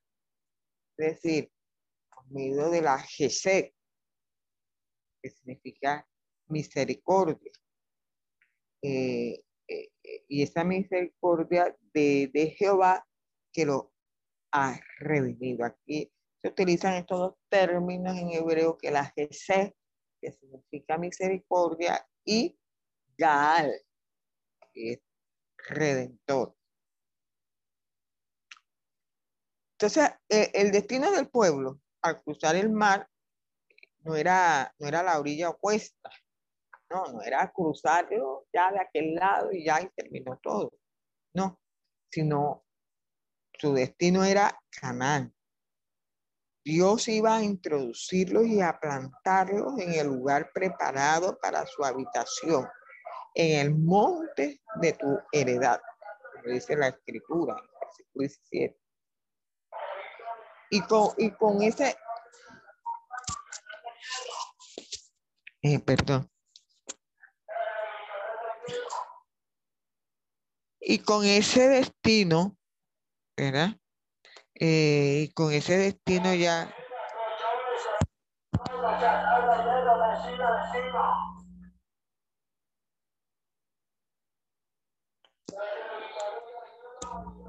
y con ese y ya con ese eh, eh, con ese destino ¿verdad?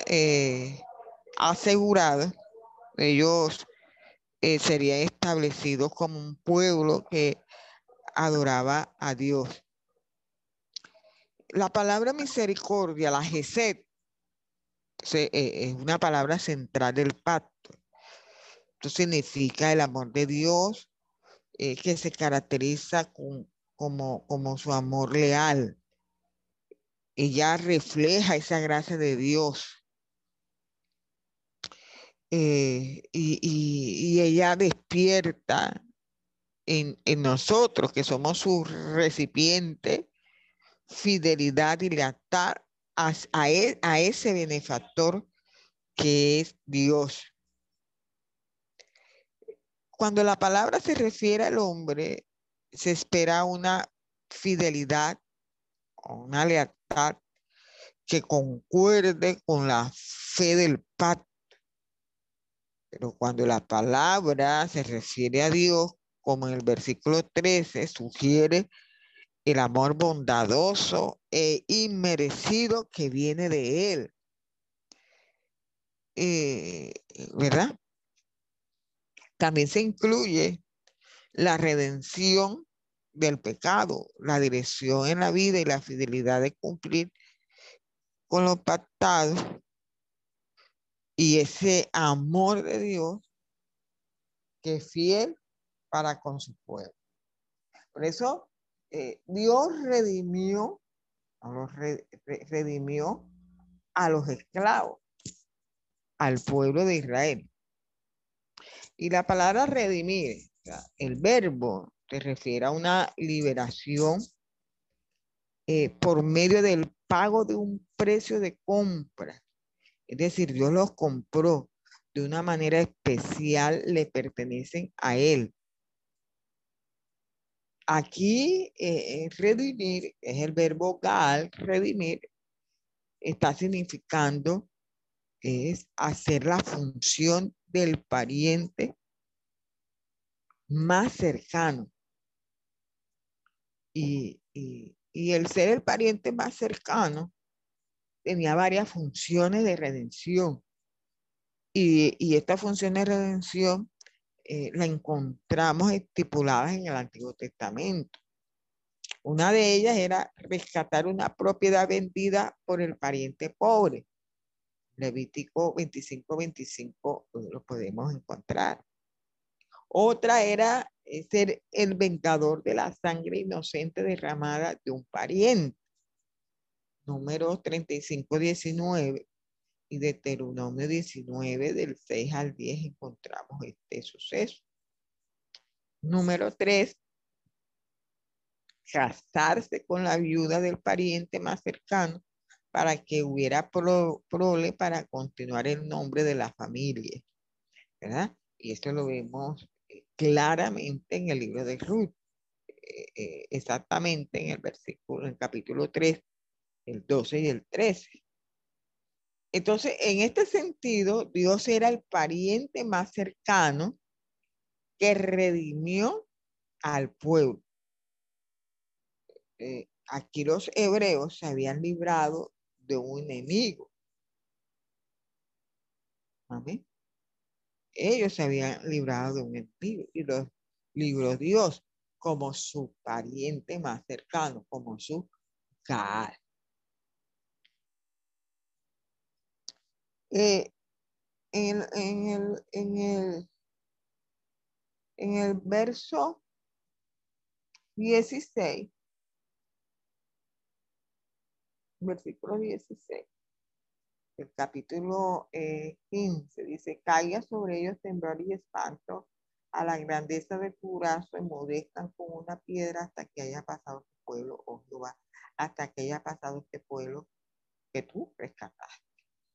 Tú los introducirás y los plantarás en el monte de autoridad, en el lugar de tu morada que tú has preparado, oh Jehová, en el santuario que tus manos, oh Jehová, han afirmado. Jehová reinará eternamente y para siempre. Porque Faraón entró cabalgando con sus carros y su gente de a caballo en el mar. Y Jehová hizo volver las aguas del mar sobre ellos. Los hijos de Israel pasaron en seco por medio del mar. Y María la profetisa, hermana de Aarón, tomó un pandero en su mano y todas las mujeres salieron en pos de ella con panderos y dados. Y María les respondía, cantad a Jehová, porque en extremo se ha engrandecido, ha echado en el mar al caballo y al jinete. Amén. Eh, los hebreos, los israelitas, se habían librado de un enemigo, sin embargo, habría más enemigos, ¿verdad? Porque a, esto también pasarán, ahí serían librados en cuanto a los filisteos, los edomitas, los amonitas, los habitantes de Canaán. Y, ellos eh, cantan diciendo que sobre ellos cae terror y espanto hasta la, la grandeza de tu brazo. El primer enemigo se hundió como piedra y los otros emudecen como la piedra. Versículo 18 dice, la alabanza a Jehová por su reino eterno.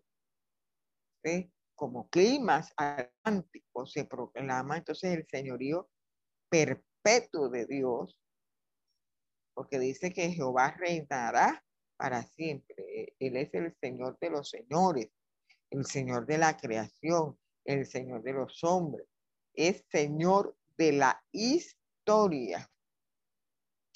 Entonces, el tema del reinado de Dios, el reinado de Jehová, corre a través de, de todo el Antiguo Testamento. Luego eh, este, habla de María y María eh, se llama aquí como hermana de Aarón. Fíjense que no se incluye el nombre de Moisés y quizás posiblemente porque Aarón era el mayor de los dos hermanos. Eh, y, era costumbre que las mujeres celebraran una victoria también con cánticos y, y danzas. ¿verdad? Y la frase enaltecido grandemente del versículo 21 en el hebreo enfatiza la intensidad de la victoria y glorifica a Dios. La victoria en el mar le glorificó, glorificó a Dios. Ya en el versículo 22, capítulo 15 al 22, al capítulo 18 está eh, el viaje al Sinai, eh, la cual la fe fue probada y, narra eh, las pruebas que pasó el pueblo de Israel, las cuatro pruebas que pasó el pueblo de Israel. porque en esta ascensión del libro, donde se narra el viaje desde el Mar Rojo hasta el Sinai y es, es una parte eh, de la eh, es una parte de la historia de las peregrinaciones, pero que ella continúa su relato en el libro de Números, en el capítulo 10.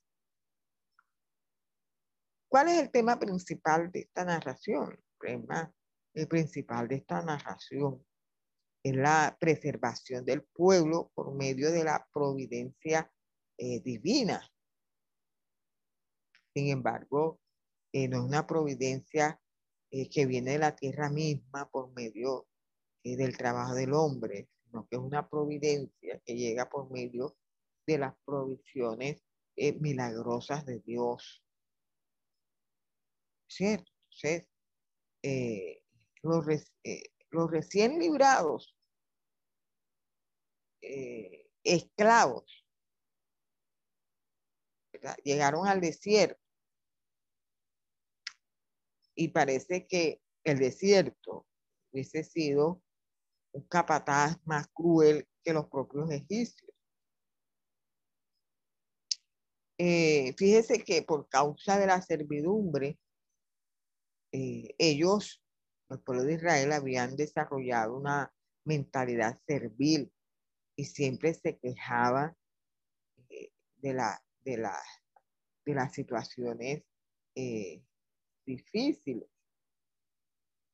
Eh, siempre la esclavitud deshumaniza y sus víctimas pronto pierden la voluntad para, para, para resistir y eso lo vemos en el pueblo de Israel. Porque el, pueblo de Israel en, Egipto, sus amos egipcios les habían provisto un sustento diario. Y con la, eh, la dureza del desierto, cual ellos están atravesando, añoraban la seguridad que habían, que habían conocido en Egipto y ellos al olvidarse de los duros años de servidumbre, comenzaron a pensar en el pasado como algo lindo, como algo bueno. Y por eso era necesario que ellos aprendieran la lección de confiar en la providencia de Dios. Porque en el desierto, en el desierto eh, no había no iban a encontrar panadería, ni carnicería, ni carne. Ah, en el desierto el hambre los iba a amenazar. El desierto era un lugar inhóspito. Eh, corrían el peligro de ser atacados por fieras o por tribus eh, aguerridas. En el desierto también había poca agua. Eh, eh, eh, y, siendo la gente tan numerosa, entonces este, enfrentaban el peligro constante de morir de la sed. Las dificultades que estaban viviendo, comenzaron a vivir en el desierto, apagaron ese ardor por la libertad que ardía cuando estaba en Egipto. Y muchos no estuvieron dispuestos, no estuvieron dispuestos a pagar el precio por ella. Con todo, con todo esto que se va a mostrar aquí, que se va a evidenciar aquí, del pueblo de Israel, Dios mostraba una y otra vez su amor hacia ese pueblo. Eh, no, no, no se anticipaba sus necesidades. Sin embargo, al enfrentarlas, aún con sus quejas, le daba lo necesario. Lo que Dios quería era que ellos aprendieran a depender de Él completamente. Deseaba probar su fe en Él pero lo más importante, deseaba que esa fe creciera. Ya en el desierto se probó su fe.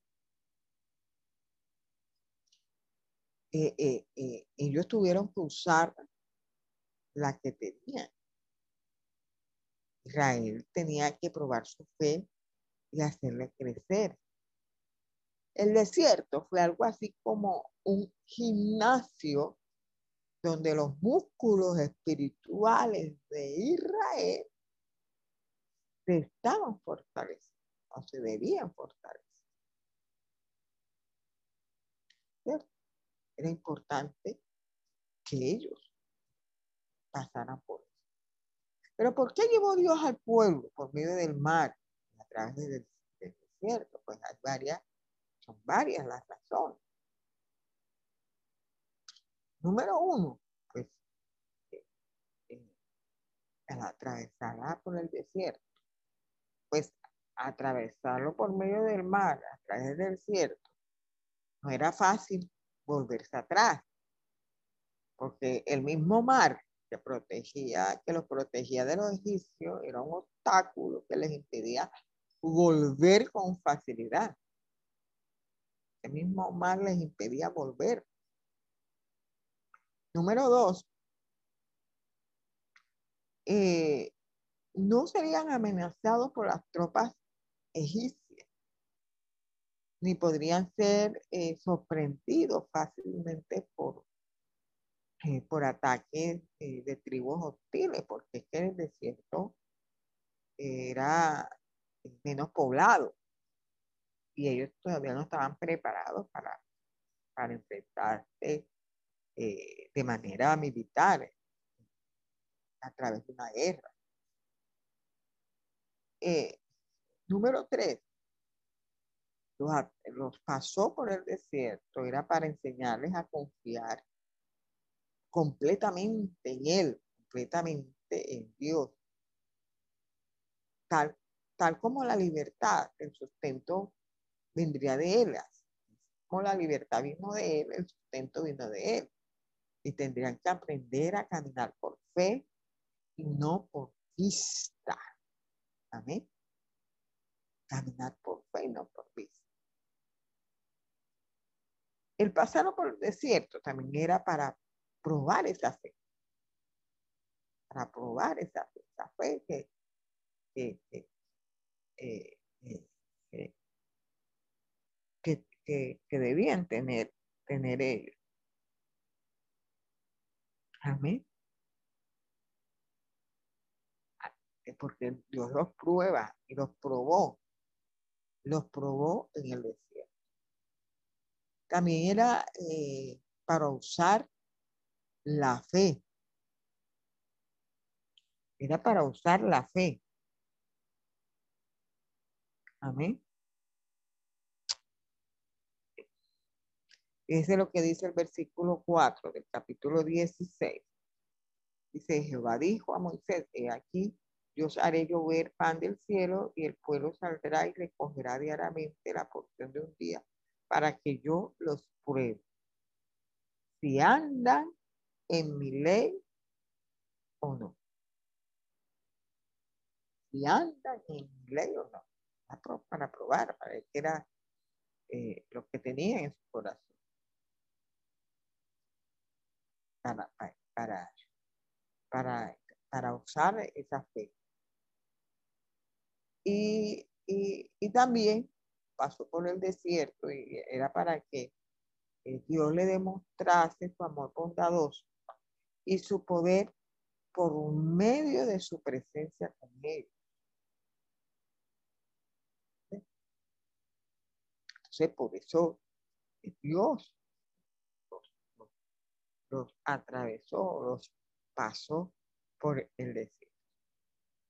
Aquí, en este relato, se debe notar una triste tendencia del pueblo de murmurar y de rebelarse contra Moisés y contra el Señor.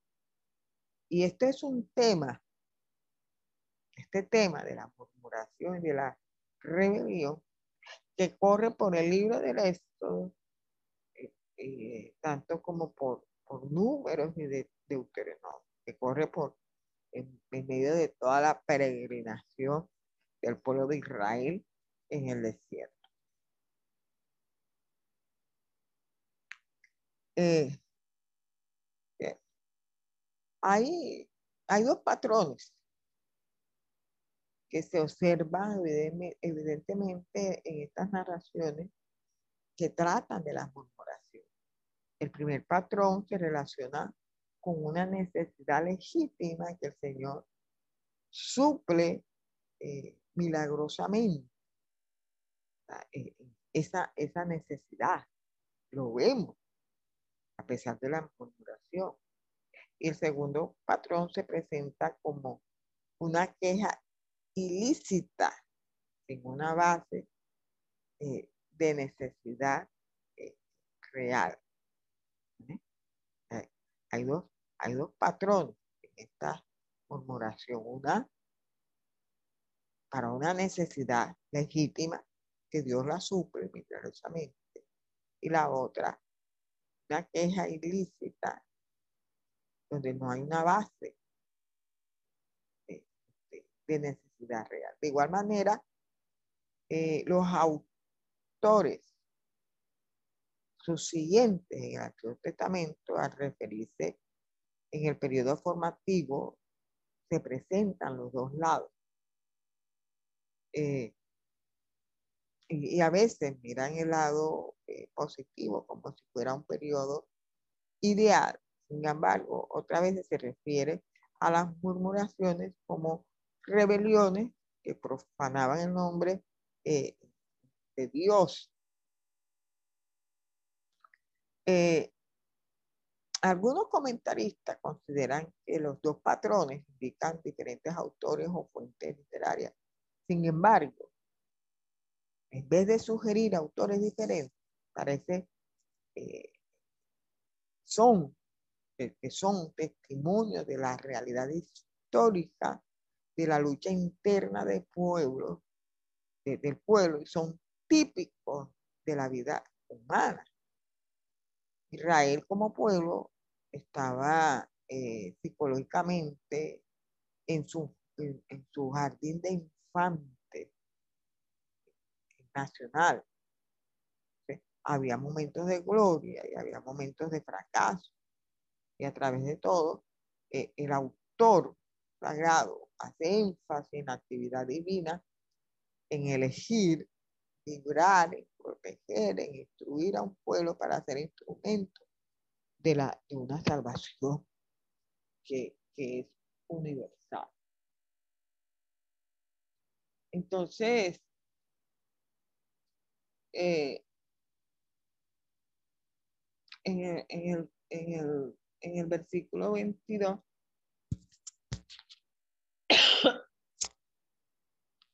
al 27 del capítulo 15. Y, el capítulo 17, del 1 al 7. Eh, dos veces se narra el problema causado por falta de agua. Estas, las dos se tratarían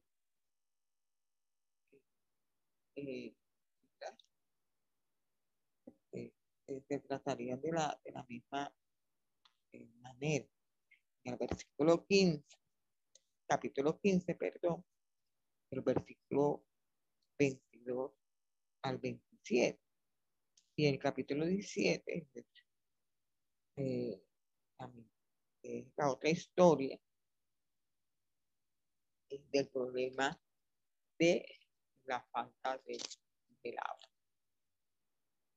Eh, trataremos primero la del agua amarga del capítulo 15 del 22 al, al 27.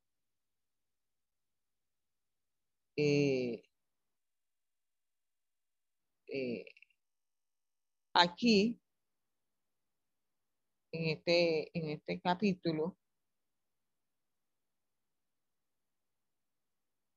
después de, de un reposo, Moisés hace que Israel partiese del Mar Rojo hacia el interior del desierto de Chur. La palabra Chur significa muro o pared y algunos intérpretes la traducen con el vocablo torre, indicando así alguna clase de eh, fortificación fronteriza egipcia.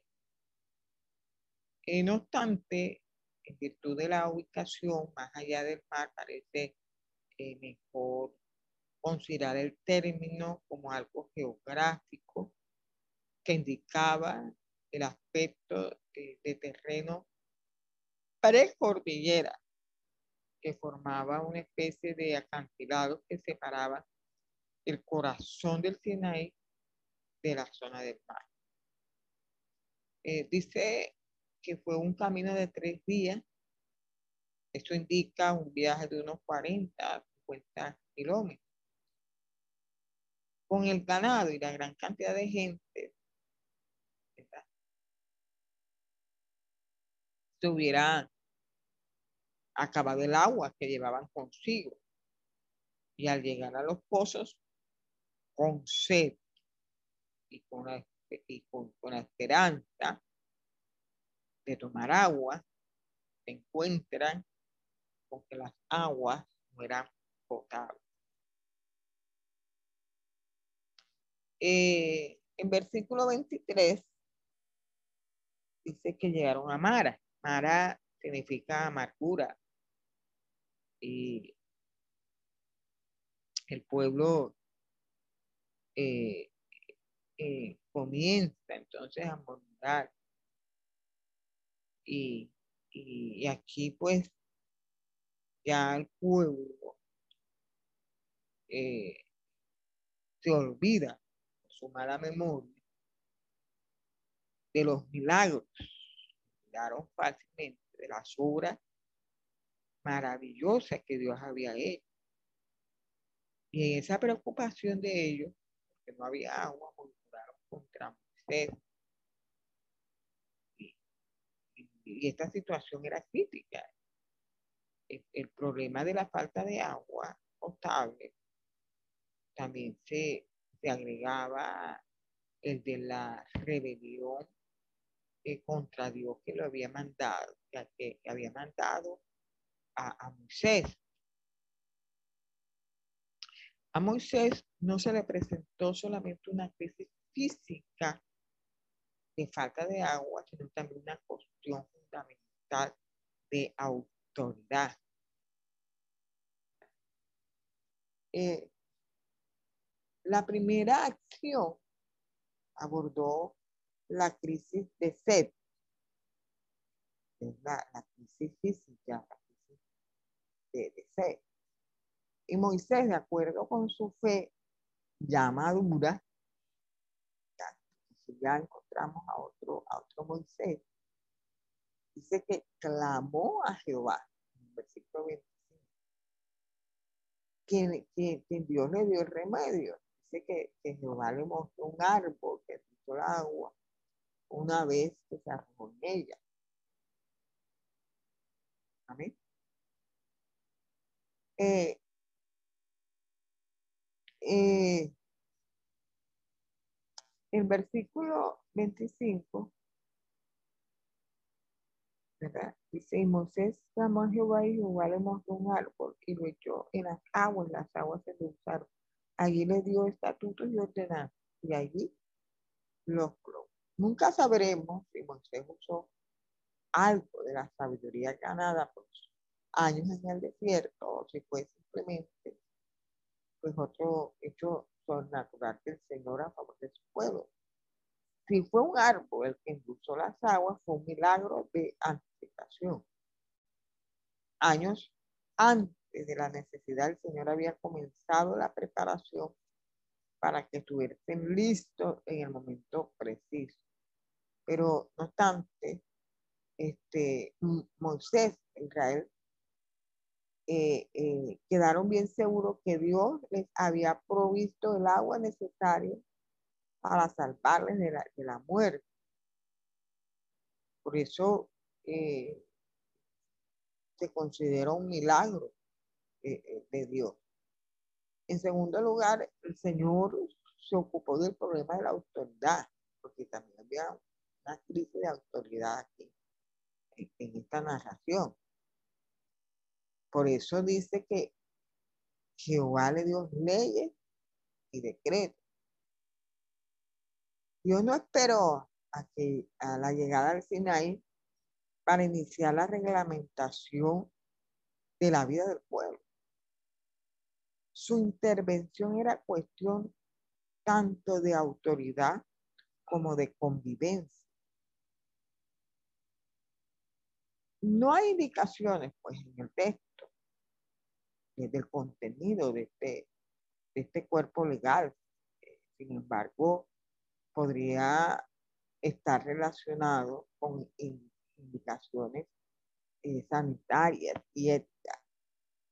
Lo que es claro eh, es la importancia de confiar en la legislación divina y de obedecer esos mandamientos. dice en el versículo 26, y dijo, si oyeres atentamente la voz de Jehová tu Dios, e hicieres los retos delante de sus ojos, y dieres oído a sus mandamientos y guardares todos sus estatutos, ninguna enfermedad de las que enviaron egipcios te enviaré a ti, porque yo soy Jehová tu sanador.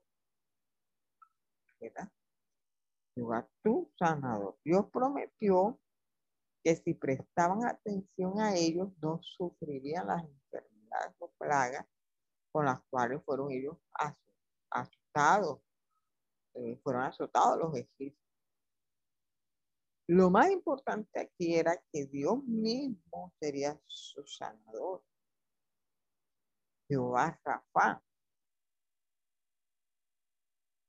Entonces, la presencia de Dios, la presencia del Señor, constituía el poder sanador. El obedecer significaría entonces vida. Obedecer igual a vida. El desobedecer era igual a la muerte o resultaría en la muerte. Entonces la crisis de autoridad quedaría resuelta porque la autoridad quedaba en manos de Dios y la obligación de obedecer era responsabilidad del pueblo. Amén. Entonces, después dice que ellos encontraron, dice el 27, llegaron allí donde había 12 fuentes de agua y 70 palmeras y acamparon allí junto a las aguas. De Mara se fueron a Elí eh, y allí encontraron manantial de agua eh, suficiente para sus necesidades. Elí se relaciona con el nombre Dios, eh, del hebreo El, El, y en su forma plural significa un lugar de culto, donde había un terebinto o árbol grande.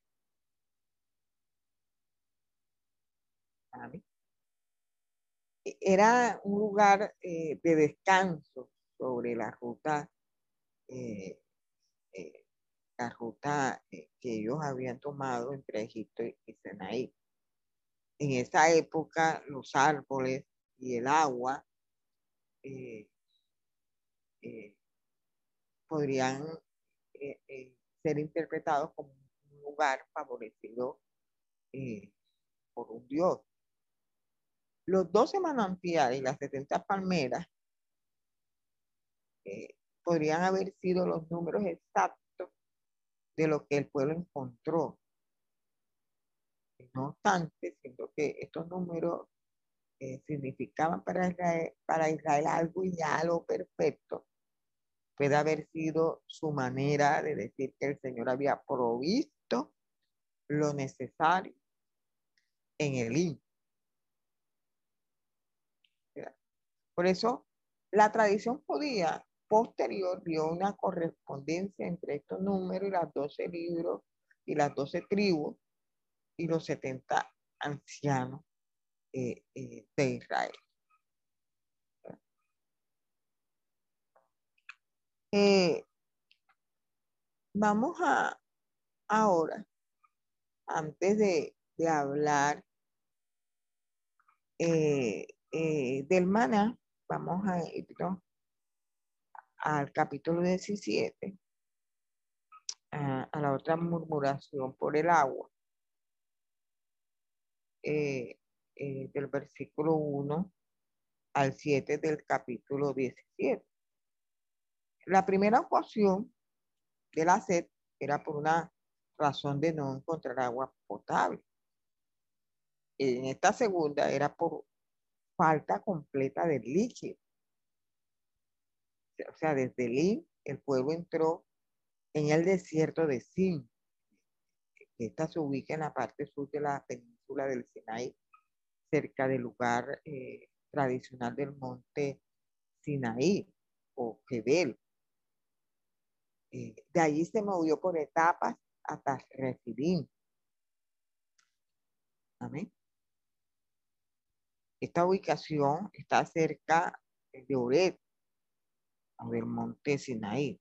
Así que toda la congregación de los hijos de Israel partió del desierto de Sin por sus jornadas conforme al mandamiento de Jehová y acamparon en Refidim y no había agua para que el pueblo eh, tomase. No había agua. La primera era porque el agua no era potable. Aquí, en esta segunda, era porque definitivamente no había ninguna gota de agua. Según el mandato de Dios, el pueblo acampó en Refidim, donde no había agua. Por eso el pueblo eh, altercó con Moisés pidiéndole agua. Ahora, aquí la palabra altercar, en versículo 2, eh, viene del hebreo, un verbo que se llama rip. En el, original hebreo aparece rip como verbo, que significa criticar, disputar o litigar. Y, este verbo se le relaciona con el nombre de Meriba, o como acercado. En, en, la parte B este mismo versículo,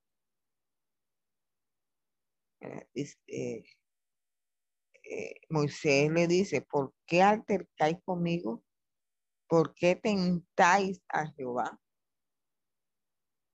En otras palabras, le dijo, ¿por qué ponéis a prueba a Jehová? Ah, y la palabra prueba viene de la raíz, dice, eh, el original griego, nashah. Nashah, que quiere decir probar, poner a prueba o tentar. Y aparece el nombre Mashah eh, masa o prueba. Que Moisés condenó al pueblo por poner a Jehová a prueba. Era Dios quien debía poner a Israel a prueba y no al revés. Pero el pueblo acusó a Moisés de traerlo al desierto para matarlo de sed. En el versículo 3 lo, lo, acusó de eso y estaban tan enojados con él que dice la escritura que quisieron apedrearlo. En el versículo 4, quisieron apedrearlo. Aquí Moisés entonces clama a Dios pidiendo dirección. Y el Señor le indicó que fuese a la peña de Oré. Y tomó consigo algunos ancianos del pueblo y la vara eh, con la cual golpeó el Nilo. Le dice Dios a Moisés que, él estaría con él sobre la peña. Y que al llegar golpeara la roca con la vara y saldría agua de la peña para que el pueblo bebiera. En el, versículo 6. Dios es la fuente de agua que da vida. Eso lo dice Juan 4, del 10 al 15. Y, a Moisés llamaron a los ancianos, los ancianos tuvieron la responsabilidad de informar al pueblo de la provisión nueva hecho, hecha por Dios para ellos. La tradición judía dice que el agua de la peña seguía a Israel durante sus peregrinaciones en el desierto hasta su llegada a la tierra prometida. Y parece que el apóstol Pablo te refería a esta tradición cuando dijo, eh, todos bebieron la misma bebida espiritual porque bebían de la roca espiritual que los seguía y la roca era Cristo. Al lugar entonces eh, se le dio el nombre doble, Masha y Meriba. Recuerden que, que Masha significa prueba. Eh, para que el pueblo recordara esa tonta pérdida de la fe en el Señor y ese altercado que tuvieron con Moisés. Pero más allá de la provisión del agua, aquí la lesión mayor y más importante de la prueba fue la demostración de que el Señor estaba con él.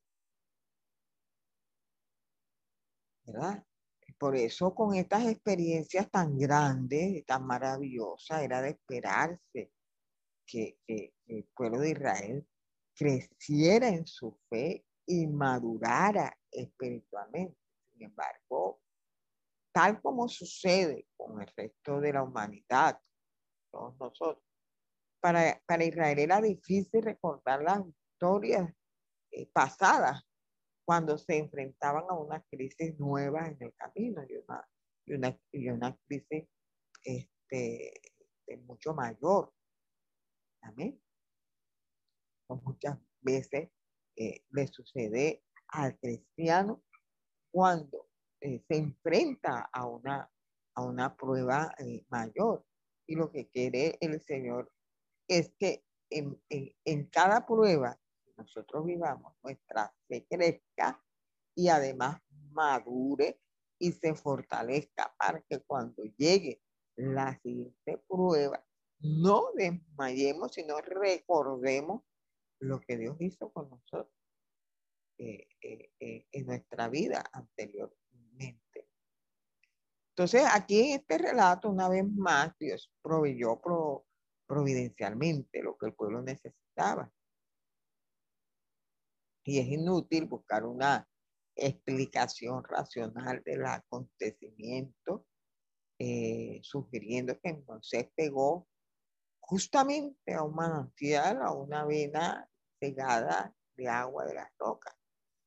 Eh, si hubiese sido así, sería tanto un milagro de Dios utilizando la naturaleza como un hecho sobrenatural.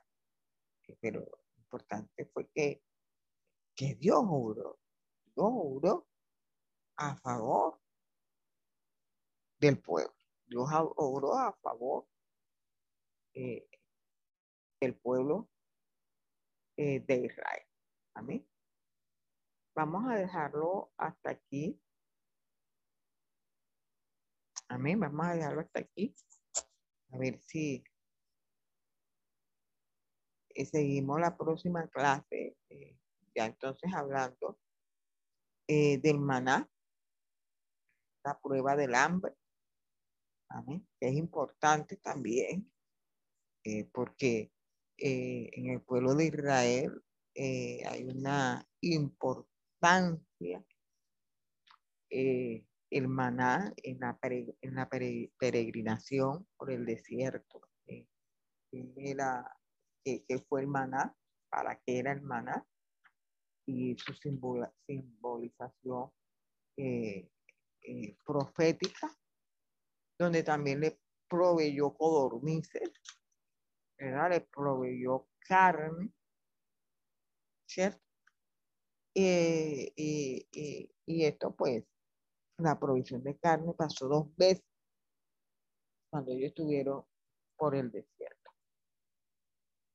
Esto sería para la, la próxima clase. Amén. Dejamos hasta aquí la grabación. Esperamos que este estudio haya sido de bendición para su vida y ministerio. A Dios sea la gloria. Este es el Ministerio El Goel, vidas transformadas para cumplir el propósito de Dios.